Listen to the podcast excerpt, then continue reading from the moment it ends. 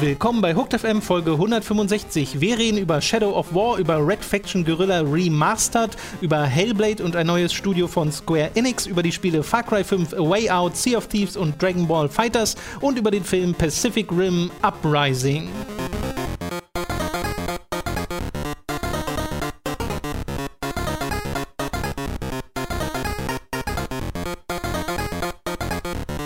Begrüßen euch bei einer weiteren Folge Hooked FM. Ich bin Tom, bei mir sitzt der Robin. Hallo. Und ich hoffe, du hattest eine schöne Ostern die letzten paar Tage. Ich weiß, wie du sie verbracht hast, deswegen. Also sehr entspannte, ruhige, ähm, schöne Osterfeiertage, die ich nicht besser hätte verbringen können. Ja. Danke der Nachfrage. Ja, ja, ja. Ich glaube, sie war voller Herzen und Mhm. Mut und Ja, selten haben so viele positive Dinge so viele negative Gefühle in mir hervorgerufen. Das, das ist crazy. Äh, für alle, die nicht wissen, worüber wir reden, Robin hat Kingdom Hearts 2 gestreamt am Karfreitag und am Ostermontag.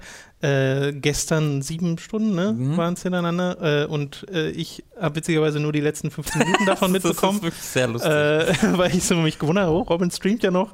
Äh, und da war gerade eine, also das Spiel hatte, das habe ich damals schon gesagt, als ich drüber geredet habe, äh, hat Difficulty Spikes und bei so einer war Robin gerade. so meinte er, hat das auch noch nie so gesehen bei mir. Nee, Was ich, nee, nee. ich glaube, das haben wir, ich glaube, diese, auf die Art und Weise wurdest du auch noch nicht live gestreamt, deswegen. Nee, wirklich nicht. Normalerweise ist es immer so eine lustige, auch wenn ich bei Dark Souls halt wütend bin, weißt du, da werfe ich auch mal was oder stehe auf, ruf, nein, aber man merkt halt, dass es irgendwie noch so ja. ach, schade ist. Und hier war es einfach nur, ich hasse alles, was gerade mit mir passiert. Ich hasse es hier zu sein. Ich hasse es gerade live zu sein. Ich hasse, ich hasse es. Das war Ich so habe nochmal Glück gehabt, dass du nicht im Patreon geschlossen hast und so. Äh, ja, also meine Stimme ist fast ein bisschen gebrochen, weil ich so oh, also so wütend, wenn ich, wenn ich wütend werde, dann bricht mir meine Stimme und ich muss 15 Mal durchatmen und da ist es hier passiert. ja, eventuell hat diese Geschichte noch eine Fortsetzung. Ja. Äh, mein Wochenende wiederum war sehr geprägt von zum einen Sea of Thieves und zum anderen von sehr viel Dragon Ball. Mhm. Ich habe gestern so ziemlich den ganzen Tag damit verbracht, mit Dani zusammen Original Dragon Ball Folgen zu gucken. Äh, wir haben jetzt die Hälfte fertig von der Serie sozusagen, sind nach der Red Ribbon Armee. Äh, Rede ich nachher vielleicht nochmal drüber. Wir fangen aber erstmal an mit den News und mit einer Sache rund um äh, Shadow of War, den zweiten Teil von der Mittelerde-Reihe von Warner, der ja im letzten Jahr viele Leute enttäuscht hat. Also Ja. da haben sich sehr viele Leute drauf gefreut. Äh, ich weiß, dass Leo zum Beispiel ein ganz großer Fan vom ersten Teil war und sich auch auf den zweiten gefreut hat und dann auch enttäuscht war von diesem Spiel, weil es halt äh, seine Problemchen hat. Eines dieser Probleme sind die Mikrotransaktionen, die in Zukunft kein Problem mehr sein werden, denn die werden komplett äh, rausgeschmissen. Da hat äh, Warner so eine äh, Pressemitteilung rausgeschickt mit einer kommenden Änderung, einem kommenden Update für Shadow of War. Und ich würde sagen, ich lese einfach mal vor, was da drin steht, weil das ist ganz interessant formuliert auch. Ist auf Englisch, aber äh, ich, ihr könnt Ich- ja ich übersetze wir, live. Genau, Robin übersetzt da nochmal. The core promise of the Der Kern Nein, nicht so, um Gottes Willen. The core promise of the Tom. Du musst das ein bisschen leiser machen. Du musst ein Ach so. bisschen leiser vor. Aber wenn du das hinkriegst, kriegst Okay, das. ich konzentriere mich. Warte. Also ich fange aber laut an und dann fade ich quasi leise. Oh Gott, das wird so aber schlimm. live. The core promise of the Nemesis. Die Kernversprecherung ist, ich kann nichts hören. Nee, wenn ich rede, kann ich nichts hören. Habe ich sofort gemerkt. Versuch, So, nach einem Wort merke ich, no, ich höre jetzt in dieser Sekunde nichts mehr. Also ich lese nochmal normal Ja. vor. The core promise of the Nemesis system is the ability to build relationships with your personal allies and enemies in a dynamic open world. While purchasing orcs in the market is more immediate and provides additional player options, we have come to realize that providing this choice risks undermining the heart of our game, the Nemesis system. It allows you to miss out on the awesome player stories you would have otherwise created, and it compromises those same stories even if you don't buy anything. Simply being aware that they are available for purchase reduces the immersion in the world and takes away from the challenge of building your personal army and your fortresses. In order to fully restore the core promise of the Nemesis system, we'll be permanently removing gold, war chests, and the market from Shadow of War. Das ist, äh, also mich hat die Nachricht jetzt nicht so sehr überrascht. Natürlich schon überrascht, aber ich dachte mir so, ja, da machen sie wahrscheinlich einfach kein Geld mehr mit und gut ist. Ähm, was mich sehr überrascht hat, war diese Pressemitteilung und die Formulierung, weil die so, ja, war echt scheiße, ne? Äh, Ja. Und äh, es wurde ja sehr viel Zeit darauf verbracht, diese Transaktionen den Markt zu verteidigen. Und ich bin ja auch gar nicht so, dass ich sage, der war jetzt so schlimm. Dieses Spiel hat viele Probleme. Die Mikrotransaktionen gehörten für mich jetzt nicht dazu. Unter anderem, weil es so viele Systeme hat, dass ich nie dazu kam, da überhaupt hinzukommen. Ähm, und ähm, weil ich jetzt nie das Gefühl hatte, okay, ich muss mir zusätzliche Orks kaufen, weil es sowieso schon viel zu viel gibt. Äh, aber das halt so gesagt wird, das hat und also das hat das Kernprinzip dieses Spieles äh, zerstört, da, oder zumindest irgendwie beeinträchtigt. Äh, und das war wirklich hat einen negativen Einfluss auf unser Spiel. Ähm, ich glaube, da hat sich tatsächlich der Entwickler durchgesetzt jetzt. Also ich kann mir sehr gut vorstellen, dass halt bereits vor der Entwicklung und dann auch nach der Entwicklung weiter äh, Monolith halt sehr aktiv dagegen irgendwie äh, ne, dagegen gefahren ist und jetzt gerade irgendwie wahrscheinlich nicht mehr genug, also so wenig Geld wahrscheinlich damit gemacht wurde. Das ist meine Erklärung, dass gesagt wurde, die positive PR, die wir damit machen können, mhm. jetzt abzu, äh, jetzt abzuschalten, ist mehr wert als das bisschen Geld, das man noch durch die Mikrotransaktionen ja. bekommt. Äh, was ich super spannend finde, ist auch die Formulierung, dass sie sagen, selbst das Bewusstsein, dass diese Mikrotransaktionen da sind, mhm. entwertet das Nemesis-System. Mhm äh, durch die Art und Weise, wie klar und deutlich das formuliert ist, können sie das in künftigen Spielen nicht mehr machen. Wenn das jetzt in einem künftigen Spiel drin ist mit Mikrotransaktionen, ja. dann werden, wird ihnen genau diese Message halt um die Ohren geknallt ja. werden. Und dann gibt es, glaube ich, genau den gleichen, wenn nicht noch einen stärkeren Backlash, als es sowieso schon gab bei Shadow of War, weil das Spiel hatte ja sehr viel zu kämpfen mit diesem Ruf mhm. äh, zum Release und das wird geschadet haben. Äh, Auf jeden Fall, das, also, da war ja, das war ja, hat ja wirklich die, äh, die Berichterstattung dominiert, dann gemeinsam mit diesem Shadow War-Modus, wo dann das richtige oder das ja. Secret-Ende, wie auch immer man es nennen möchte, eben hinter versteckt war und du dafür ja, weiß ich nicht, ich habe das nie gemacht, aber äh, nochmal viele, viele Stunden quasi die immer die Fortresses grinden musstest, ohne viel Kontext und ohne viel geschichtlichen Rahmen. Was jetzt auch überarbeitet ähm, und, und genau, selbst da haben sie jetzt gesagt, äh, irgendwie mehr Narrative Elements genau. und das irgendwie ein bisschen streamlined genau, ist die Formulierung. Was halt viel zu spät ist. Also ja, jetzt, also die Leute, die es nicht spielen, nicht gespielt haben, die wollen es auch nicht spielen, glaube ich eher. Und die Leute, die es schon gespielt haben, die denken sich doch eher, oh, was, ich habe da so viel Zeit reingesteckt, ähm, um, die, um, dieses, um diese großartige Geschichte zu Ende gehen zu sehen. Äh, deswegen, also sehr, wirkt alles sehr fehlgeleitet, alles, was um, um Shadow of War herum passiert ist, weil dieses ganze Spiel für mich ja auch sehr wirkte wie ein Sequel von einem Entwickler, der nicht ganz verstanden hat, warum der erste Teil funktioniert hat. ja, ja, es ist komisch. Ich finde, es ist einerseits, äh, also da treffen so zwei Sprichwörter aufeinander. Einmal dieses, äh, ja, leider zu spät. Äh, und too little too late? Too little too late wäre es im Englischen, genau. Äh, und dann aber das besser spät als nie. Mm. So, also ja. immerhin machen sie es noch so nach dem Motto, ja. äh, dass es jetzt halt für Leute, die es dann kaufen, das bessere Spiel ist im Moment. Ähm, und dafür sind ja Updates auch da, aber es zeigt halt, wie falsch diese, äh, diese Integration von vornherein war. Mhm, äh, und das, wie du schon sagst, wahrscheinlich, dass auch viele Leute bei diesem Studio wussten. Ja, ja, also das ist, das stelle ich mir immer am schlimmsten vor, halt als ja. Entwickler vier Jahre, drei Jahre, was auch immer, an diesen Spielen zu arbeiten. Und da du crunchst, du verbringst deine letzten sechs Monate im Studio ausschließlich, vernachlässigst deine Family ähm, für ein Produkt, womit du nicht komplett glücklich bist, weil halt die Monetarisierungsmaßnahmen so aussehen, wie sie ja, halt aussehen. weil die Diskussion dann und dominiert weil, wird ja, davon und du halt genau. einfach, das muss sehr deprimierend sein. Klar, also ich, ich, hätte nicht bei DICE arbeiten wollen, als Battlefront 2 rauskommt, weil die können da ja nichts für. Ähm, ja. Und das muss halt furchtbar sein. Ja, ja, ja. Gut, machen wir mal weiter mit einer etwas erfreulichen, beziehungsweise ist ja jetzt nicht unerfreulich, dass, wir, dass bei Shadow War die Transaktionen rausgenommen werden, aber äh, ihr wisst, Damn was ich meine, mit einer erfreulichen äh, News, denn ein ja schon ein bisschen Kultfavorit äh, kommt als Remastered oder sollte ich sagen Remastered Edition mm. wieder auf den Markt, nämlich Red Faction Guerrilla Remastered, weil das spielt auf dem Mars, Leute. Versteht er? Versteht er? Äh, kommt für PS4 und Xbox One mit neuen Texturen, neuer Beleuchtung, neuen Schatten und äh, in 4K. Gab es aber auch kein Video zu, ne?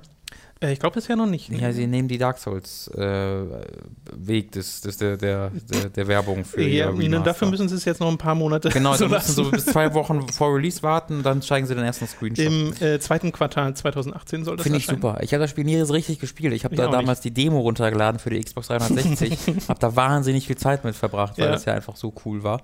Ähm, aber habe es dann irgendwie verpasst, mir es zu kaufen. Ich glaube auch, weil ich ein bisschen so zu viel die Demo gespielt habe und irgendwie dann so, äh, also genug von dem Spiel schon hatte, nur von der Demo. Und dann habe ich mir irgendwann mal für PC gekauft und da hat es nicht funktioniert. Deswegen Oh. habe ich es dann nicht so richtig gespielt. Ähm, und äh, ja, ich freue mich, ich freue mich. Ich hoffe, das wird Vielleicht können wir das beide dann mal nachholen, Yes. weil äh, ich hätte auch Bock drauf. Weil ich habe auch so viel Positives im Nachhinein drüber gehört. Während, als es gerade rauskam, dachte ich so, das sieht ein bisschen bla aus, weil du bist halt immer auf, in den gleichen Landschaften Ja, ja. da unterwegs und so. Aber die Leute schwören ja auf die Art und Weise, wie man da die Umgebung zerstören Mhm. kann. Das, das, Ähm. ist, das, ist, das ist das gesamte Spiel, deswegen war es ja auch seltsam, dass dann. Ja, ja, ja. Äh, wie hieß nochmal der vierte Teil? Apocalypse? Annihilation? Red Faction Armageddon? Armageddon, genau. Ja. Dass da dann gesagt wurde, okay, jetzt bist du in linearen Leveln und es wird nicht mehr so viel zerstört. So, Ja. was? Die, die Reihe dann nochmal wiederbringen? Also, THQ Nordic bringt, glaube ich, alles wieder, was Ja. denen so unter die Finger kommt. Wir haben gerade eine Titan Quest, Titan Quest Add-on bekommen. Darksiders kommen ja auch noch, ne? Darksiders Ich hab 3 ein kommt bisschen dieses Jahr. Hier, Krass. äh, Ma- Biomutant endlich kommt wieder. Die lang Naja, vergessene das ist Serie. ja immerhin was Neues. Also das ist ja, Ja. eigentlich ganz cool. Nee, ist okay. Also THQ Nordic ist eine coole Firma. Wir haben die nochmal gekauft jetzt gerade erst. Ähm, Deep Silver. Ja, Stimmt. Ja, Koch Stimmt. war doch. Was vergessen. Ja, das ist ein ganz genau. großes Ding. Ja. Ähm, eine Sache eigentlich von letzter Woche äh, wurden wir darauf hingewiesen, dass man das ja mal erwähnen könnte, nee, nämlich mach dass, dass Hellblade für die Xbox One erscheinen wird, äh, schon am 11. April Ah. mit Xbox One X Enhancements, also 4K und man wird die Wahl haben zwischen Performance und Auflösungsmodus. Äh, ist ganz cool. Das werde ich, ich werde vielleicht Double Dippen, das nochmal noch mal Double wollte Dippen. ich wollte sowieso nochmal spielen und ähm, warum nicht so? Ja, äh, kostet auch da dann 30 Euro. Ja. Kauft es euch, Leute. Wenn ihr nur eine, also falls ihr einer der drei Leute seid in Deutschland, die nur eine Xbox zu Hause haben, äh, dann kauft es euch. Es lohnt sich. Und äh, zuletzt äh, wurde ein neues Square-Studio gegründet von Square Enix, nämlich Luminous Productions. Und an der Spitze dieses Studios steht Hajime Tabata. Das ist der Director, der zuletzt Final Fantasy XV äh, angeleitet hat und davor Type Zero äh, entwickelt hat. Und der Soldat soll dort für neue Der Soldat. soll dort für neue, äh, in Anführungszeichen, innovative AAA-Spiele sorgen. Und das wird wohl auch eine neue IP, weil in so einem, ich glaube. Polygon-Interview wurde Tabata mal gefragt über sein zukünftiges Spiel, was so sein nächstes Spiel sein wird. Und dann hat er von einer neuen IP geredet. Soll aber wieder ein großes Ding werden. Also freut euch, wenn wir das äh, 2028 endlich spielen können. Also, soweit wir das wissen, soweit ich das verstanden habe, ist es jetzt auch nicht nur Tabata, sondern ist das gesamte 15-Team, was halt quasi äh, über jetzt halt ein neues Studio äh, gegründet hat. Es ist ein bisschen, also ich weiß nicht, ob es so eine richtig gute Idee ist, das Luminous zu nennen, weil die Vergangenheit dieses Namens jetzt nicht, also nicht von Pro, also problemfrei Wieso? ist, weil die Final Fantasy Engine Luminous Luminous, Engine Engine? heißt und dann soll es ja doch das große Ding werden, haben sie die für 13 verwendet und jetzt noch gezwungenermaßen für 15 und jetzt wird sie schon nicht mehr verwendet. Also Kingdom Hearts benutzt jetzt ja schon wieder Kingdom äh, äh, Unreal Engine 4. Ähm, Ja, das- mein Gott. Weil, aber weil, Luminous ist ein schön klingendes Wort. Also ja, ja, äh, äh, das stimmt. Aber ich, trotzdem komisch. Äh, ich freue mich nicht drauf. aber freust du, also Also Tabata hat, pass auf, Tabata hat in seiner Zeit als den Typ hier, hat er The Third Birthday gemacht. Der hat, äh, das war auch Tabata? äh, das, ich glaube, das war Tabata gemeinsam mit dem 13er-Typen. Echt? Äh, ich glaube, vielleicht, vielleicht Okay, ich habe bei mich auch. Tabata nur Type Zero abgespeichert. äh, Type Zero hat er gemacht und halt 15 und Type Zero war okay so und 15 war nicht okay und äh, über Third Birthday muss man eigentlich mal ein eigenes Video machen, weil das ist faszinierend. 15 war nicht okay, Nee. finde ich, ist ein super Fazit für, für dieses Spiel. Auch auf einer persönlichen Ebene fand ich 15 nicht okay. Ähm, aber ich meine, hey, more power to them und neue IPs sind ja sowieso toll. Also, da, das muss man auch äh, loben. Bei Final Fantasy 15 fällt mir aber schwer zu einzuschätzen, wie viel von wem dort kam.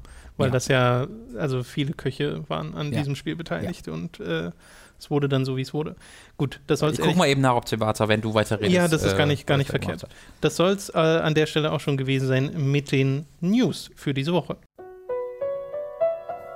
Zeit für eine kleine Werbepause. Über audible.de slash hooked könnt ihr ein kostenloses Probeabo beim Hörbuchdienst Audible abschließen und erhaltet folglich das erste Hörbuch eurer Wahl umsonst, das ihr auch über diesen kostenlosen Probemonat hinaus behalten könnt.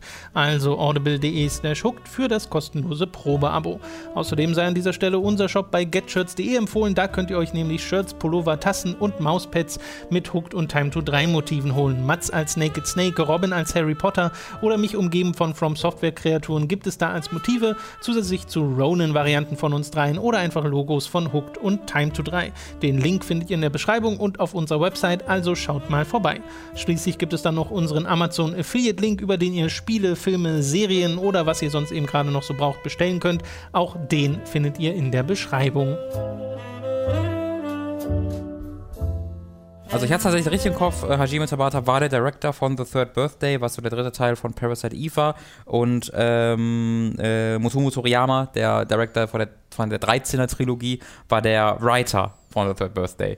Und ähm, wer da, also guckt euch mal irgendwie eine Zusammenfassung oder irgendwie eine Filmversion von The Third Birthday ist an. Diese Geschichte ist absolut unglaublich in ihrer Scheißigkeit. Und dazu hat es noch dieses sensationelle System, wo die, äh, A wie heißt nochmal der Hauptdarsteller von, von Ava? Eve? Eve? Nee, Aya. Aya. Aya ist der Hauptcharakter von Parasite Eve und äh, das hat ja die grandiose Funktion gehabt, dass dir die Klamotten vom Leib geschossen werden. Du das irgendwann nackig bist. Ähm, ja, das wollte ich nochmal noch erwähnt haben. okay. Third Birthday. Dann kommen wir jetzt zu den Spielen, die wir in der letzten Woche gespielt haben. Angefangen mit einem, äh, das vor allem du gespielt hast, weil ich habe da jetzt höchstens eine Stunde mit verbracht, nämlich Far Cry 5. Hallo. Wie gefällt dir denn Far Cry 5? Äh, boah, ich bin so zerrissen. Ist, weil super gut. Aber irgendwie ist es auch langweilig. Aber ist auch super gut. es ist ganz komisch. Ich habe so zwölf Stunden, zehn Stunden, würde ich schätzen, damit verbracht. Ich mhm. habe eine, ein Areal der drei Areale äh, freigeschaltet ähm, und ich mag erstmal das äh, Progressionssystem in diesem Spiel total und wie du deinen Charakter baust. Das ist nämlich viel freier als in vergangenen Spielen dieser Art. Du hast zwar Hauptquest und so, aber alles, was du in dieser Welt machst, absolut alles, sorgt dafür, dass in jedem dieser Gebiete, äh, in, also jeweils in dem Gebiet, in dem du gerade bist, eine Resistance-Leiste sich immer weiter füllt. Und es ist egal, ob du Hauptquests oder Nebenquests machst oder ob du einfach nur ähm, Collectibles, na, nicht Collectibles nicht, aber wenn du zum Beispiel auf Straßen so Tanklaster fahren siehst, dann kannst du die zerstören und dann kriegst du mhm. mehr Resistance Points und so weiter und so fort, alles Mögliche. Und so kann es dann passieren, und das ist mir auch passiert, ähm, dass die NPCs dann selbstständig damit anfangen, Städte zu übernehmen und Hauptquest übersprungen werden, äh, so wie ich es verstanden habe. Und das, das mochte ich total, weil ich habe eine Hauptquest gehabt, wo ich eigentlich eine Stadt namens, so die zentrale Stadt von diesem einen Gebiet, Falls End hieß die, hieß die äh, dass ich die befreien sollte äh, für die Bewohner. Und ich habe halt die ganze Zeit nur random Stuff gemacht und irgendwann habe ich einen Funkspruch bekommen von einer Bewohnerin und meinte so, ey, wir so nach dem Motto, wir waren so motiviert von dir, äh, wir haben äh, die aus, dem, aus der Stadt vertrieben. Und da war halt hm. die Hauptquest quasi übersprungen. Aber das fand ich halt super cool, dass so, dass die Welt sich da in dem Moment so, so echt anfühlt. Und das gilt so für das gesamte Spiel, weil du hier keine so Listen mehr hast wie in den vergangenen Spielen, dass du jedes Mal, da hast du einen Tower, du gehst zum Tower, dann werden dir alle, alle Missionen mhm. angezeigt, die du machen kannst, dann arbeitest du die Missionen ab, sondern es ist sehr viel dynamischer, indem du alle Sachen einfach in der Spielwelt selbst findest. Zum Beispiel die Hunting-Region, also wo angezeigt wird, wo du welche Tiere finden kannst. Mhm. Wurde ja früher einfach immer auf der Map markiert oder vielleicht muss man sich auch eine Map kaufen, ich bin mir nicht so ganz sicher. Jetzt ist es so, dass du dir die, dass halt überall am Straßenrand Schilder sind mit so Warnschildern von den Tieren. Und wenn du die anguckst, dann markierst du äh, den Ort an der Karte. Also mm. du musst die Schilder am Straßenrand angucken. Ja. Und das gleiche gilt auch für Stunspots oder sonst was. Da hast du halt einfach so Warnschilder für eine Klippe, dann guckst du das an und dann wird es auf der Map markiert. Die ganzen äh, anderen Collectibles ähm, bekommst du, indem du ganze Zeit Überlebende findest oder äh, dass die, dieser religiöse Kult Geiseln nimmt und dann befreist du die und die haben dann so ein kleines Ausrufezeichen im Kopf und dann sagen die, hey, da hinten ist ein Outpost, den du befreien kannst, hier ist ein, ist so, so, so ein Schatz, äh, wie soll man das sagen, eine, da hat jemand seine Vorräte quasi gelagert mhm. und das ist ein geheimer Bereich, da ist das. Äh, und so findest du diese Art von, von Collectibles und von Nebenmissionen und von äh, ja, Befreiungsmissionen und das ist halt viel cooler. Also das macht viel mehr Spaß, weil du ganz dynamisch drauf triffst und weil es sich so, ja, also ist halt alles immer mit Dialogen verbunden. Diese Charaktere ist nicht so, dass die ein Ausrufezeichen im Kopf haben, du gehst da hin und dann drückst du einfach einmal X, dann sagt er nichts und dann mhm. kommst du auf die Karte, sondern das ist alles vertont. Dann sind es halt nur zwei, drei Sätze, aber er sagt so, ey, da hinten wohnt einer, der ballert irgendwie viel rum und der ballert irgendwie nicht mehr. Geh mal dahin, das ist doch komisch, der ballert doch eigentlich immer. Äh, ich ich habe gerade erst den, den Game 2 Clip gesehen, wo über Bravo Team berichtet wird und wo in jedem Satz fünfmal ballern gesagt wird. Deswegen okay. äh, war da, ist mir das gerade. Äh, also in der deutschen Synchro, oder was? Äh, Game 2. bei Game, in dem Game 2 Ach, in Beitrag. dem Game zu 2 Rap Beitrag 2. Sagen die ganze Zeit ballern, ballern, ballern, ballern. okay. Das ist ein sehr guter Beitrag. Äh, jedenfalls äh, rennst du dann dahin und dann hast du da eben auch noch eine Story-Sequenz. Die ganzen Nebenmissionen sind, äh, sind äh, wirklich cool inszeniert und haben coole Geschichten. Es ist nicht mehr so wie in Far Cry 3 und 4, wo die Nebenmissionen einfach nur die, äh, also so, so Collect Collectathons sind, die keinerlei Geschichte haben, sondern sie haben immer kleine Geschichten. Ähm, also das ist alles sehr, sehr positiv tatsächlich. Klingt so, als würde es alles viel mehr Kontext haben. Genau. Dass du nicht mehr so Genau. sehr siehst, okay, ich sehe die Tabelle, in der die Quests erstellt wurden. Das ist auf jeden Fall, das ist das positiv, der positivste Unterschied in okay. jedem Fall. Okay. Wa- Warum ich sage, das ist irgendwie trotzdem langweilig ein bisschen, ist, dass es halt, nachdem du die Sachen dann freigeschaltet hast, machst du dann halt exakt das gleiche Ja. wie in Far Cry 3 und 4 und Primal auch mit, mit Abstrichen. Äh, und du merkst halt so, wie diese Spiele aufeinander aufbauen. Hier hast du jetzt ja auch die Tiere, die du kontrollieren kannst, wie das in Primal Mhm. zum Beispiel da war. Also du merkst so, wie dann aus den verschiedenen Teilen sich die Mechaniken Also rausgezogen werden. Genau, ne? du hast das Ja. Nahkampfsystem aus Primal auch hier Okay. ähm, weil du jetzt Nahkampfwaffen hast. Ähm, das, hat, das tut dem Ganzen jetzt erstmal keinen, also du, du kannst nicht dementieren, oder doch kann man schon, aber mir persönlich macht das Ballern und das Befreien von Outposts immer noch sehr viel Freude, weil es eben so viele Möglichkeiten gibt, weil es so frei ist, weil es sich nicht festhält, sondern du, äh, du kannst äh, mit einem, äh, weiß ich nicht, mit einem brennenden Fahrzeug in den Outpost fahren, explodieren lassen und dann hättest du deinen, dann rüstest du dir deinen Hund und einen Puma aus, den du auch freischalten kannst, hättest die beide ins, ins Lager und dann packst deine, äh, deine Minigun aus und ballerst sie nieder. Das geht, aber du kannst auch eben irgendwo einen Sniper-Tower in der Nähe suchen und von dort dann komplett, ohne dass jemand was bemerkt, die einen nach dem anderen ausschalten. Das ist halt super cool, das ist super cool, wie äh, dynamisch so dumme Sachen in der Welt passieren, weil natürlich gibt es wieder Drogen, das ist ein zentraler Bestandteil dieses Spiels, weil das bei Far Cry irgendwie muss. Und äh, hier haben die halt irgendwie so eine Pflanze, die dafür sorgt, dass sowohl Tiere, dass sowohl Menschen als auch Tiere stärker werden und wildenlos werden. Äh, und dann triffst du manchmal einfach auf Tiere die, und auf Menschen, die so einen grünen Rauch von sich geben äh, und die halt einfach mega stark sind. Und äh, also dann rennst du auch manchmal einfach durch die Gegend und redest mit einem Charakter und plötzlich kommt so ein, äh, so ein, so ein Truthahn, der aber so ein Höllentruthahn von links und fängt einfach an, deinen NPC tot zu, tot zu hacken. Und das ist einfach super lustig und das passiert halt so regelmäßig und so oft, dass es einfach immer Spaß macht. Ich habe schon mal eine Molotow-Cocktail in ein, in ein Lager geworfen. Ähm, um halt einfach nur Leute umzubringen in dem Lager. Und äh, genau dann kam halt von hinten so ein Bär angerannt, hat mich gejagt und ich bin weggerannt. Der Bär ist durchs Feuer gerannt, hat dann gebrannt und dann hat der brennende Bär das ganze Lager in Brand gesteckt und die Leute alle gekillt. Okay. Und das ist halt super cool, solche Situationen. Äh, und deswegen macht es auch dann immer, also es macht dann schon viel Spaß. Ich fühle halt dann trotzdem immer wieder dieses, ah, es ist so viel zu tun. Ah, es ist so viel zu tun. Ich komme gar nicht dazu, eine Hauptquest zu machen, weil es so viel zu tun Okay, ist. Das aber mein persönliches Problem. Das, das war ja auch eine Witcher-Kritik. Ähm, Naja, dass man so ähm, überwältigt ist von der Ja. Anzahl an Sachen, die einem zur Verfügung stehen, weil du ja schon am Anfang hast ja so ein geleitetes kleines Ding, Mhm. bevor sich sie dir dann wirklich die Karte zeigen Mhm. und sagen, hier gibt es diese Wesentlichen drei großen Gebiete. Ja. Äh, und da merkst du ja schon, oh, okay, krass, wenn ich das jetzt alles machen will, das sind meine nächsten 50 Stunden oder sowas. ja, genau, 45 Äh, Stunden wirst du das schon brauchen. Für alles. Also ich schätze, für die Geschichte wirst du eher so 25, 30 Äh, ich kann das ein Stück weit nachvollziehen, dass man da dann erstmal so ein bisschen erschlagen ist von. Dann kommt es dann halt sehr stark darauf an, wie viel Spaß die individuellen Sachen machen und wie viel Freiheit man denn tatsächlich hat, Mhm. um das wirklich so lange durchzuziehen. Wie gesagt, ich habe jetzt nur so eine Stunde mit dem Spiel verbracht und da beschränkt sich meine Erfahrung mit einer Schaufel und einem Bogen, Leute platt zu machen. Und äh, einmal habe ich so jemanden rekrutiert, der dann mit mir auch so ein Camp platt gemacht hat. Mhm. Und danach habe ich ihn ein bisschen vergessen und bin einfach weitergegangen und habe äh, weiter erkundet und bin diesen einen Radio Tower halt hoch, den man ganz Mhm. am Anfang macht. Ähm, und da oben habe ich mich dann so umgeguckt, habe so ein bisschen, oh ja, schön, hier ist noch, der, der Nebel ist noch auf der Landschaft und der eine Typ redet im Radio mit dir. Ja. Und dann wollte ich wieder zurückgehen, habe mich umgedreht und der stand halt direkt neben mir und ich habe mich übelst erschrocken, weil ich den halt vergessen habe, den Typen. Also oben auf dem Oben Tower. auf dem Turm, ja. Ich habe den noch nicht gehört, wie der hinterher kam oder so. Er stand Der da wurde dann einfach. hinteleportiert. Ja, oh, Das ist ja äh, super und das gut. ist bisher meine Far Cry 5 Erfahrung. äh, das und ich bin so. einmal kurz mit so einem Flugzeug äh, geflogen. Ja, genau, das macht halt voll Spaß, die Flugzeuge zu fliegen. Ich habe auch schon Wingsuit gibt es natürlich wieder, äh, damit rumzufliegen, das macht Spaß. Ja, Ähm, also ich kann dem Spiel wenig wirklich ankreiden, dass es da fa- falsch macht. Ähm, aber es ist halt ein weiteres Far Cry und das ist jetzt das vierte Spiel dieser Art. Ähm, es ist vielleicht ein bisschen zu, also Primal war halt ein, das eine zu viel für mich, was dann so ein bisschen, ähm, ja, also ich hätte, wenn, wenn Primal nicht dazwischen gewesen wäre, dann hätte ich jetzt nochmal mehr Bock drauf. Ähm, Aber dadurch, dass auch Okay. Primal noch dazwischen war, war es ist halt schon sehr, sehr viel Far Cry. Aber ähm, ich kann nicht sagen, dass es ein schlechtes Spiel ist oder sonst was. Ich muss sogar sagen, also aufgrund der Verbesserungen, die ich gerade genannt habe, ist es ein deutlich besseres Spiel als die vergangenen Far Crys, würde ich behaupten. Äh, ich habe meine Probleme mit der Geschichte, also mit den Charakteren und mit der Atmosphäre und mit allem, was mit dem narrativen Element zu tun hat, weil das gerade ein sehr, sehr weirder Zeitpunkt ist, um ein Spiel zu veröffentlichen, das die ähm, amerikanische Waffengeilheit so krass verherrlicht, wie es Far Cry tut. Jetzt nicht nur mit seiner, mit seinem Spielsystem, wo du halt alles mit Waffengewalt löst natürlich, aber dieses Spiel ähm, malt hier halt ein Bild dieses sehr konservativen Städtchens, wo jeder 15 Waffen hat und wo alle dem äh, der Regierung gegenüber skeptisch eingestellt sind, weil sie ihre eigene, weil sie ihre äh, Independence nicht verlieren wollen, Unabhängigkeit nicht verlieren wollen.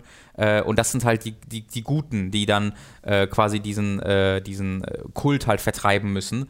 Und was das Spiel da halt sagt, ist, Gott sei Dank haben die alle ihre Waffen, um sich jetzt verteidigen zu können gegen diesen Kult, weil das Government kann es halt nicht. Also es ist eigentlich, wenn man es mal runterbricht, wenn man es mal ehrlich runterbricht, ist es die das ist das Traumszenario eines jeden NRAs-Mitarbeiters, weil das genau das ist, was die sagen, äh, was passieren würde und wofür man die Waffen braucht. Nämlich, wenn dann die Bösen kommen, kann man sie vertreiben, weil das Government wird es nicht können. Ähm, und vielleicht ist das Government ja sogar dabei, wer weiß das schon.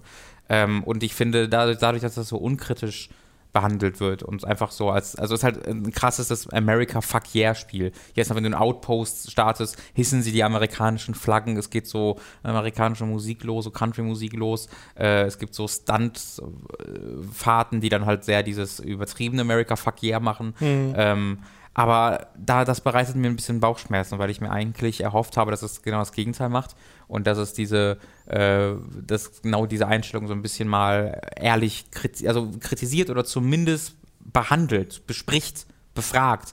Aber es ist halt gar nicht da. Es ist einfach völlig, äh, also ohne es irgendwie zu hinterfragen, diese Waffengeilheit so zu präsentieren in seiner Geschichte, ist in, zum jetzigen Zeitpunkt, finde ich das sehr kritisch. Das ist ja auch so ein bisschen das, äh, was man erwartet hat, wenn man ehrlich ist, Ja. von Far Cry. Also ich glaube, keiner hat wirklich gedacht, dass sich dieses Spiel ernsthaft äh, und kritisch damit auseinandersetzt. Vor allem, weil ja, glaube ich, auch die offizielle Ubisoft-Einstellung war, nein, nein, es soll nicht politisch sein, es ist alles nur Spaß. Ja. Äh, so nach dem Motto.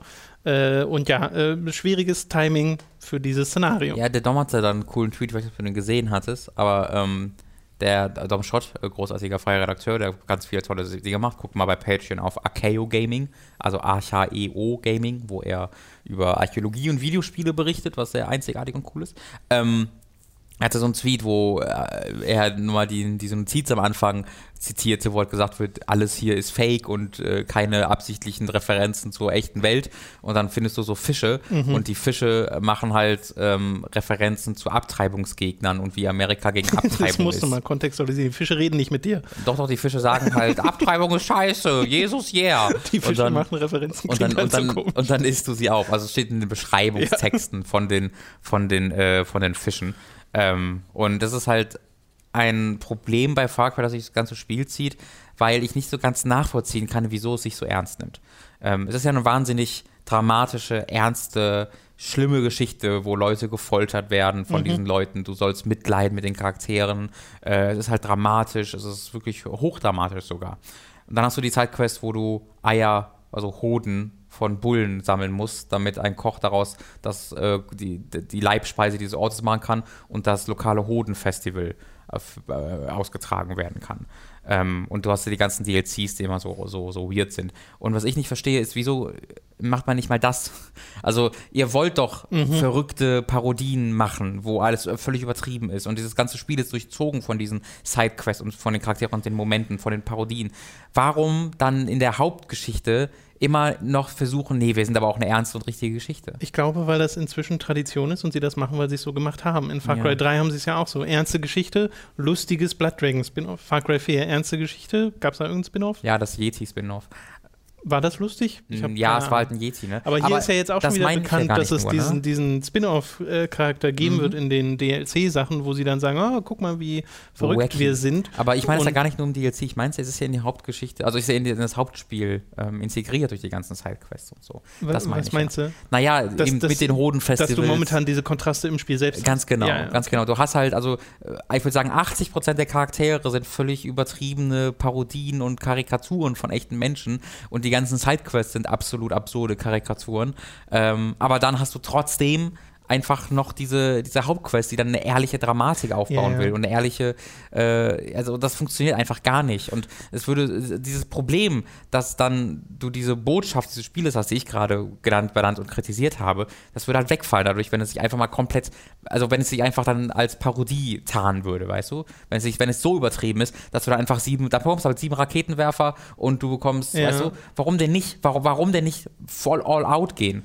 Warum immer noch, warum dann sagen, nee, aber du bekommst nur einen Bogen äh, und einen Sniper? Das wäre so unrealistisch. ja, ja. Gib mir doch einfach einen Akimbo-Sniper, mit dem ich dann, also warum denn nicht? Akimbo-Bogen. Ja. Wird schwierig zu spannen, aber egal. das ähm. lustig. ja, Akimbo-Bogen. Der Akimbogen, finde ich gut. Akimbogen, ja, sehr gut. Ja, ich überlege gerade, ob es so Beispiele gibt, wo das auch stattfindet, weil ich denke jetzt an so Sachen wie einen GTA 5, wo mhm. so ziemlich alles überzeichnet ist, ja. auch die äh, Sachen, die in der Story passieren. Ähm, dann denke ich aber auch an GTA 4, wo das eigentlich nicht so ist. Wo die Sachen, die in der Story passieren, größtenteils sogar sehr bodenständig sind für GTA-Verhältnisse mhm. und da eine ernste Geschichte erzählt wird, während du in der Spielwelt aber trotzdem total bescheuerte Situationen hast und ja. das lustige Radio und die ganzen Parodien und sowas.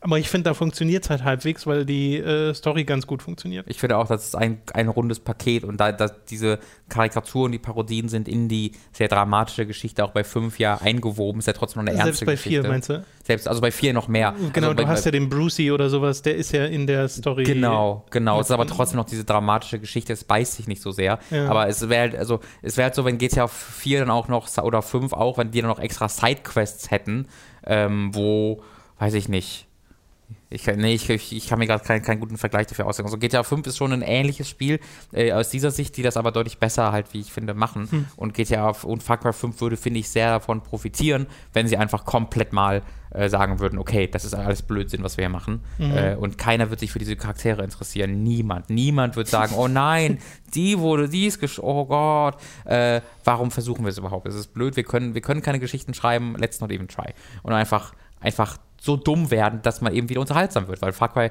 5, äh, Far Cry 3 Blood Dragon war auch keine gut geschriebene Geschichte, aber es war unterhaltsam, weil es einfach so, so komplett diese, diese sein, seine, seine Identität so mhm. bewiesen hat. Und das, das, das traut sich fünf nicht und das ist halt ein bisschen, ein bisschen schade. Äh, ich bin aber überrascht, dass dir das Spiel abseits dessen dann doch so gut gefällt. Ich bin auch überrascht. Also ich hätte nicht gedacht, dass das so anders ist als die ja. alten Teile.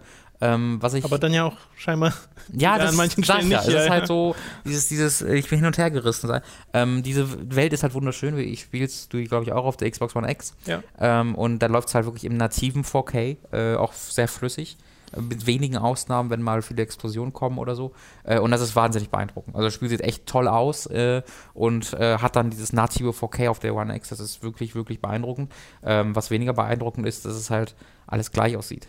Ne? Ähm, du bist halt in, ich glaube, Montana ist es oder so. Weiß Hope genau. County heißt es doch Hope Spiel, County. Ne? Wurde, wurde, wird das irgendwo in einem echten Bundesstaat angesiedelt? Weiß ich gar nicht. Ich ähm, habe auch irgendwie Montana im Kopf. Jetzt. Ich habe irgendwie auch Montana im Kopf. Vielleicht aber auch nur, weil Leute das damit verglichen haben. Das kann auch sein. Ja. Ähm, und das sieht dann ist alles, ja alles nicht echt Raum. Das ist alles dieser Nadelwald, so. Hey, Nadelwald. Und ja, und mal ein paar Felder oder so. Ein paar Felder, genau, Berge, aber das kommt halt nicht mal ansatzweise an die Settings aus dem dritten oder dem vierten Teil dran. Ähm, aber äh, wieso nicht? Weil im dritten bist du doch die ganze Zeit auf einer Insel.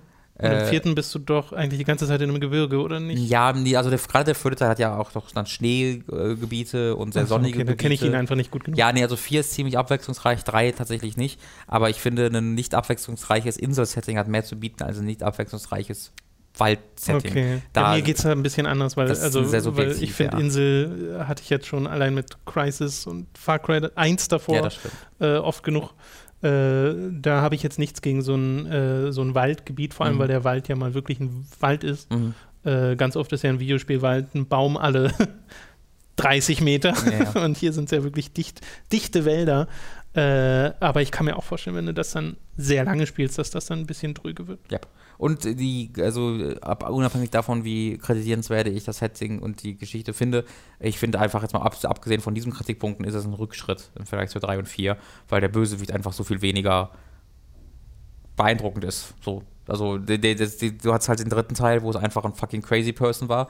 Dann hast du den vierten Teil, wo es dieser Diktator war, der äh, diese, diese, diese Macht über ein ganzes Land hat. Und hier ist es jetzt ein, ein sehr, sehr, sehr bekanntes Klischee eines verrückten Predigers, der halt nur in, also diese ganzen Leute reden halt einfach nur in ihren Predigersätzen und das ist alles so bekannt, das kenne ich so sehr, das ist so, mhm.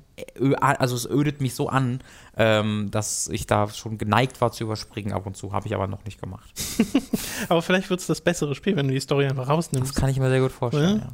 Okay, äh, das soll es zu Far Cry 5 gewesen sein. Wir zwei haben in der letzten Woche ein Spiel äh, gemeinsam durchgespielt, das äh, ihr dann auch auf Time to 3 im Laufe der kommenden Wochen verfolgen könnt. Die erste Folge gibt es schon, nämlich Away. Away Out. Sea of Thieves haben wir auch gemeinsam gespielt, kann man auch teilweise verfolgen. Aber äh, ich rede von Away Out, das äh, von Hazelight entwickelt und von EA gepublished wurde. Ein ähm, Koop-Spiel, das man auch ausschließlich nur im Koop spielen kann, in dem es um äh, zwei Leute geht, die im Gefängnis äh, sitzen am Anfang des Spiels und man muss zusammen ausbrechen und dann später noch ein bisschen mehr machen als nur ausbrechen aus diesem Gefängnis. Und das ist richtig, richtig, richtig toll. Also wir vergessen, dass es, dass es in diesem Podcast rankommt. Ja, so ja. lange her ist. Das ist ähm, wirklich fantastisch gewesen, als wir das beide durchgespielt haben, ja. weil bei mir war es so, meine Erwartung am Anfang, meine Erwartungshaltung war so, ja, ich bin schon gespannt, was das macht, aber ich habe jetzt nicht das Gefühl, dass hier was Großes auf uns zukommt. Mhm. So. Ähm, und es, ich weiß auch nicht, ob ich es jetzt als Mega-Kracher bezeichnen würde, aber es hat mich an so vielen Stellen überrascht. Zum einen, weil es ein extrem gutes Pacing hat, finde ich, mhm. weil wir von Action-Momenten, in dem wir zu zweit im Auto eine Verfolgungsjagd hatten. Du hast gelenkt, ich habe nach hinten und vorne rausgeschossen und die äh, Polizisten haben wir versucht abzuhängen auf einer zwar linearen Strecke, auf mhm. der man aber trotzdem so ein bisschen Freiheiten hatte mhm. äh, äh, in der Fahrt äh, hin zu mehr als ich denken würde hin zu einem Gebiet, wo man auf einer Farm ist mhm. und einfach nur ein Haus und die äh, Farm drumherum erkunden kann und da gibt es ganz viele Sachen, so ein Piano, an dem man spielen kann, wo wirklich ein kleines Rhythmusspiel startet, haufenweise Sachen zu entdecken, gibt ja auch so Achievements, haben wir im Nachhinein gesehen, mhm. wo man mit Sachen interagieren kann, die nicht als interaktiv äh, gekennzeichnet mhm. sind äh, und da passieren auch ein paar äh, witzige Easter Eggs. Und von diesem ruhigen Moment geht es dann direkt wieder in etwas aufregende, dramatischere äh, Momente rein. Und das äh, funktioniert wunderbar. Diese ganzen kleinen Spielereien, die da drin sind, sind äh, äh, bereichern dieses Spiel so sehr, ja. weil du es halt so im Koop zusammen entdeckst und man dann sagt, oh, hier guck mal, hier gibt's, hier kann man Baseball spielen und so. Ja. Oh, ich will aber was einen weiteren Ball schlagen als du, weil ja. kommen so leichte, wird immer alles gezählt. leichte kompetitive Elemente noch. Wird immer rein. sofort oben angezeigt, wer besser ist. Genau. und bei jedem Spiel. Man macht halt auch so unterschiedliche Sachen. Da gibt es dann Verfolgungsjagden, wo man einfach einem Typen hinterher hetzt. Ähm, so abwechselnd, mhm. äh, also wo es auch mal nicht im Splitscreen ist, sondern mhm es ist Fullscreen, der eine ist dran, dann kommt eine Kamerafahrt zum anderen und ja. dann macht der weiter. Und allein, was es sich da auch alles einfallen lässt, mit Kameratechnik, mit der Aufsplittung des Bildschirms, mhm. super, super cool. Es ist ein Spiel, was mich die Regie hat wertschätzen lassen und mhm. das passiert in Spielen viel zu selten. Es gibt ganz wenige Spiele, wo ich sage, oh, ist das gut gedreht. Ähm, und ganz, weil ne, normalerweise hast du entweder auf die Ego-Perspektive oder halt Shot gegen Shot gegen Shot, Shot gegen Shot, äh, wo einfach nichts, nichts Kreatives passiert. Das ist großartig im Vergleich dazu. Äh, übrigens, was auch echt gut ist, ist Kingdom Hearts, muss man mal ehrlich gestehen. Ähm, das ist mir da. Random. Ja, das, nee, das, weil mir das nochmal aufgefallen ist durch meine Streams. Die Regie in den Cutscenes von Kingdom Hearts ist richtig gut.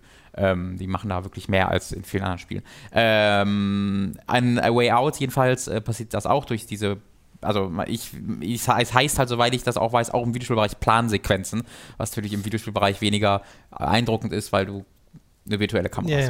Ja, ja. ähm, aber äh, ich bin auch, also ich bin wirklich, ich bin hellauf begeistert. Bei mir ist es ganz oben in meiner Begeisterungsskala gewesen und immer noch, äh, weil ich habe mir schon was Cooles erwartet, weil ich großer Fan von Brothers A Tale of Two Sons bin und ich habe mir halt eine Weiterentwicklung dieses Konzepts erwartet, dass irgendwie sich äh, Josef, weißt du, wie der mit Nachnamen heißt? Faris. Faris, äh, dass der sich jetzt erneut angeguckt hat, okay, wie erzählt man mit Spielmechaniken Geschichten mhm. und wie können wir die Idee, die wir mit, die ich mit, oder die ich oder die wir mit Brothers hatten, so ein bisschen weiter spinnen, äh, wie man irgendwie Steuerung und Präsentation in die Geschichte ein, ein, einfließen lassen kann. Und dann das Ergebnis war dann A Way Out und ich habe halt erhofft, dass es mich überrascht an vielen, dass es mich einfach Mhm. überrascht, dass ich nicht weiß, was es ist und genau das hat es halt gemacht. Ja, Ab der ersten, also konstant. Äh, bis zur letzten Sekunde, wirklich, literally. Ja, ja. Wir, äh, wir waren in den letzten zehn Minuten und haben immer noch so, was? Weil wir nicht glauben konnten, was da passiert. Und das hat das Spiel sechs Stunden lang wirklich stündlich durchgehalten, uns Ja. immer wieder zu überraschen damit, was es auf einer ähm, erzählerischen Sicht, aber vor allen Dingen aus einer spielerischen Sicht alles macht, weil es eben auch ganze Zeit neue Mechaniken dir präsentiert. Es ist nicht nur so, dass du halt irgendwie nur schleichst oder nur läufst oder nur erkundest, sondern es kommen ständig neue Mechaniken, wo, die auch immer gut sind. Also die dann nicht dich unglaublich, also das ist jetzt nicht der beste Shooter, den du gespielt hast, ne? Aber es ist alles gut, was du machst. Es ist nie schlecht und das ist ja normalerweise bei so Spielen ganz oft der Fall, wenn es dann irgendwie noch, ah, übrigens, wir haben noch eine Fahrsequenz. Dass dann diese Fahrsequenz ist so, ah, oh, da haben sie aber irgendwo äh, aus einem staubigen Schublade noch so eine Physik gefunden. Äh, aber das ist hier halt nicht der Fall, was halt hier daran liegen könnte, weil die Ghost Games äh, daran mitgearbeitet hat, was wir ganz lustig äh, Ja, fanden. ja. Oder Ghost heißt der, glaube ich, einfach nur. Die Macher der Need for Speed Spiele. Ähm, und das hat mich wirklich konstant überrascht und begeistert. Es hat so viel Herz, dieses Spiel. Äh, ich habe mich so. Ich habe mich einfach gefühlt, als ob ich gerade in einem Spiel von einem Team arbeite, das so richtig die ihre kreative Vision zu Ende führen konnten und zwar ohne Kompromisse. Äh, dass gesagt wurde, wir wollen genau dieses Spiel machen und wenn das heißt, dass dann die Leute jetzt eine Stunde lang durch ein Haus laufen und nur mit Dingen interagieren, die nichts für die Geschichte irgendwie dazu tun, aber die so ein bisschen Charaktermomente aufbauen, wo du so ein bisschen so ein Gefühl für Charaktere bekommst, wenn dein, wenn, wenn man etwa so ein Bild findet in so einem Haus und dein, du, wenn du mit dem Bild interagierst, malt dein Charakter diesem Bild von diesem alten Ehepaar so ein Schnäuzer oder sowas dran. Äh, und wenn ich damit interagiere, wische ich das weg. Ähm, das ist großartig. Das ist Ja. wirklich, wirklich toll.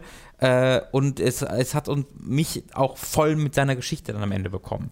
Ähm, also die- es, die längste Zeit äh, plätscherte es so ein bisschen vor Genau, sich hin. ja, wollte ich auch gerade sagen. es war unterhaltsam. Also es war auf jeden Fall unterhaltsam. Ich fand, genau, aber jetzt halt nichts Weltbewegendes. Genau, es war überhaupt nichts Weltbewegendes, äh, weil es halt ein bisschen weg von seinem sehr emotionalen, ruhigen von Brothers geht und mehr hin zu einem sehr klassischen Hollywood-Revenge-Plot. Ähm, aber es, den, den, den macht das dann sehr gut. Ähm, und, prä- und, und endet den auch sehr gut und das ist wirklich hervorragend gewesen. Das ist eine Spielerfahrung gewesen, die für mich neu war, die frisch war, die, wo ich nie wusste, was in den nächsten Stunden, eine Stunde auf mich wartet. Ja. Äh, alles, was ich gemacht habe, hat mir Spaß gemacht.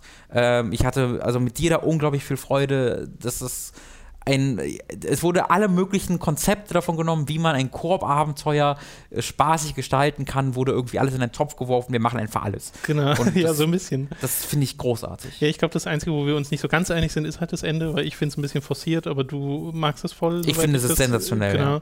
Aber äh, abseits dessen habe ich auch keine wirklich großen Kritikpunkte hier dran. Du hast ja gerade ge- äh, auch mal das Wort Shooter erwähnt. Muss man sagen, das ist es fast gar nicht. Ja. Also äh, die meiste Zeit ist man ohne Waffen unterwegs und Ja. macht halt andere Sachen. Äh, und dass das dann trotzdem unterhaltsam ist, dass sie da so viele Arten und Weisen gefunden haben, äh, wie man mit dieser Welt interagieren kann, äh, ist super. Und ich kann gar nicht, wirklich gar nicht genug wertschätzen, wie viele coole Szenenübergänge oder Arten und Weisen es hat, wie man tatsächlich zu zweit dieses Spiel spielt, Mhm. äh, weil die sich da haben unheimlich viel einfallen lassen. Und wie Robin gerade sagte, sie haben es halt alles reingesteckt. Ja. Äh, und da bin ich auch ehrlich gesagt dankbar, dass das kein 15-Stunden-Spiel ist, sondern ein sehr packendes, äh, gut gepastes sechs oder sieben Stunden Mhm. Ähm, dass man wahrscheinlich auch in vier durchspielen kann, wenn Oh, man noch durch, schneller, glaub ich, oder ja. schneller, genau, wenn man äh, durch diese ruhigeren Gebiete einfach durchrauscht, aber da würde man halt ganz viel verpassen. Ja. Und äh, das fand ich war genau richtig. Ich glaube, das Das war genau richtig. ist auch echt ein tolles Spiel, um das mit Leuten zu spielen, die jetzt nicht so wahnsinnig krasse Gamer sind. Ähm, es ist schon anspruchsvoll, weil du halt ballern auch musst und so. Und das, da kannst du, glaube ich, dann auch schon, aber im Koop-Modus kannst du dir ja gegenseitig helfen. Äh, aber es ist halt in, zu ganz großen Teilen etwas, wo du jetzt kein, also kein anspruchsvolles Spiel, wo du jetzt nicht wahnsinnig Mhm. anspruchsvolle Dinge tun musst. Ja. Äh, und äh, ich glaube, da würde sich su super gut eignen, um es irgendwie mit einem Freund oder einer Freundin oder sonst jemandem zu spielen, der vielleicht ein bisschen Interesse an Videospielen hat, aber nicht, viel, nicht mehr viele spielt. Und ähm, wo man da so ein bisschen dann was zusammen erleben kann. ja, ich fand, also ich bin da wirklich hellauf begeistert von. Das werde ich mir auf jeden Fall merken für das Ende des Jahres. Ähm, ist für mich Ja. eine der coolsten, einzigartigsten Spielerfahrungen, die ich so in den letzten Jahren hatte. Ähm, und ich würde jedem empfehlen, das unbedingt auszuprobieren. Wenn ihr keinen zum Zocken habt, vielleicht schreibt da einfach mal in die Kommentare unter diesem Beitrag oder auf YouTube unter die, in die Kommentare äh, euren Gamertag oder auf Steam, wie er heißt, falls ihr irgendwie jemanden sucht. Vielleicht findet ihr jemanden über die Hook-Community. Wir haben auch ein Forum, falls ihr das ein bisschen privater machen wollt und nicht öffentlich auf YouTube äh, gebt, könnt ihr das auch da machen. Forum ist aber auch öffentlich. Ja, ja, aber da Aber ich weiß, halt was du nicht so meinst. viele Leute rein wie, wie bei YouTube. Ähm, deswegen dachte ich mir, dass es da ein bisschen besser geeignet ist. Ich möchte es wirklich jedem von euch ganz, ganz herzlich Ja. empfehlen. Und ähm, man macht es ja nicht oft, aber an der Stelle mal Props an EA, dass sie das scheinbar finanziert haben, ohne groß dazwischen zu funken.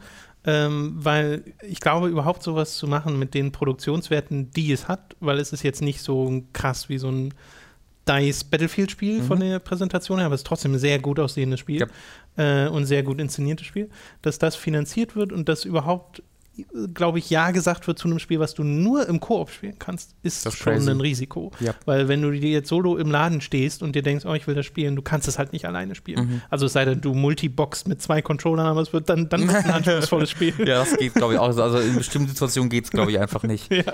Ähm, ja, das, da, da kann man denen gar nicht genug Props für geben. Das ist wirklich ein richtig tolles Ding und ich hoffe auch, dass A Way Out dementsprechend Erfolge feiert. Also es kostet auch nur 30 Euro. Ähm, ist so ein bisschen, ne, also nimmt gerade die Rolle für mich ein, die Hellblade letztes Jahr eingenommen War hat. das Dieses, echt nur 30 Euro? Das ist ja krass. Ja, ist ein, äh, vielleicht sind es auch 40. Ich gucke da auch mal kurz nach. Ich habe gerade Ja. zufällig ein Tablet vor mir liegen. Ähm, aber für bei, also sowohl als auch äh, ist, lohnt sich das sehr. Ich Mhm. glaube, es waren 30 Euro. Gib mir eine Sekunde Zeit. Äh, kein Problem. Währenddessen mache ich mal weiter. Ich habe äh, spieltechnisch meine Zeit in der letzten Woche mit noch mehr Sea of Thieves verbracht. Äh, will ich aber gar nicht nochmal so ausführlich werden, wie wir das schon beim letzten Mal waren. Der Eindruck ist nach wie vor der gleiche. Also das Spiel ist tatsächlich immer noch so, dass es mir immer, mich immer wieder in Situationen schmeißt, in denen ich wahnsinnig viel äh, Spaß habe und die ich so auch noch nicht erlebt habe. Mhm. Robin und ich hatten erst eine Session am Son. Sonntag war es, glaube ich. Äh, Dreieinhalb wo, Stunden. wo wir erstmal irgendwie acht unserer Truhen äh, verloren haben an eine Galeone. Dann sind wir denen noch ein bisschen hinterher, konnten denen wieder eine Truhe klauen, sind dann aber wieder gestorben, hatten dann noch so eine Situation, in der äh, wir 20 Minuten oder so gebraucht haben, um so einen scheiß Schatz zu finden, weil wir nicht gesehen haben, wo das Kreuz ist auf Yep. der Map. Wirklich beide, also wir, es war, hat uns schon ein bisschen in den Wahnsinn getrieben. Mhm. Und während wir auf der Suche waren, haben wir Kanonenschüsse gehört, weil dann kam eine andere Galeone und hat auf unser Schiff geschossen, was Mhm. mit ein bisschen, auch schon wieder mit ein paar Schätzen an Bord äh, vor der Insel stand. Mhm. Äh, haben mit denen uns ein bisschen gekappelt, weil manche von denen waren freundlich, manche nicht. Die haben scheinbar random Matchmake, ja, genau, über Matchmaking zusammengespielt. Äh, Robin ist dann denen hinterher. Ich habe auf der Insel weiter nach dieser scheiß Truhe gesucht. Also Robin die hat haben uns gesunken. Die haben, die haben unser Schiff Genau, die haben uns versenkt. erst versenkt, die haben uns aber- gesunken. Wow. Die haben uns Die erst haben's versenkt, aber du bist ihnen dann mit unserem neuen Schiff hinterher, weil das ja immer in der Nähe spawnt Genau. äh, und wir dann wussten, wo sie waren und hast es ja dann auch noch geschafft, äh, nachdem wir, ach nee, die eine Sache war ja vorher noch, ne? Auf der Insel äh, haben wir eines ihrer Skelette platt gemacht. Mhm. Also die hatten eine Quest, wo sie Skelette platt machen mussten und hatten dann den Schädel, Mhm. der, den man ja auch für Geld verkaufen kann, haben den dann auf, hast den dann auf unser Schiff gebracht. Ja, dann kamen die zu unserem Schiff, dann hast du denen den Schädel gegeben, so als Genau, Friedensangebot. genau. Und dann haben sie uns ja trotzdem versenkt, ne? Ja, das ist halt das, ist das Weird. Also einer von, zwei von denen waren freundlich, zwei waren unfreundlich. Und ich habe dann dem Schädel, Genau. also der, der, einer der Freundlichen ist quasi mir entgegengeschwommen und ich bin dann schon freiwillig sofort rausgesprungen, dem entgegengeschwommen mit dem Schädel und habe ihm dann den Schädel gegeben, weil ich halt wusste, die sind eine Galeone, wir haben keine Chance, Ja. wenn die uns vernichten wollen.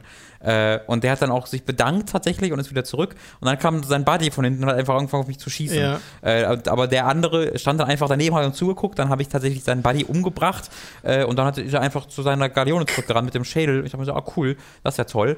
Und dann sind die, sind die losgefahren äh, mit ihrer Galeone an unserem Schiff vorbei, waren fast daran vorbei und also der, der freundliche Typ hat auch nichts gemacht, aber dann der unfreundliche hat dann den Anker geworfen, neben unserer neben unsere Schaluppe angehalten und das versenkt. Ja. Da waren unsere Schatzkisten halt weg. Ich bin dann neu gespawnt mit dem Schiff, genau.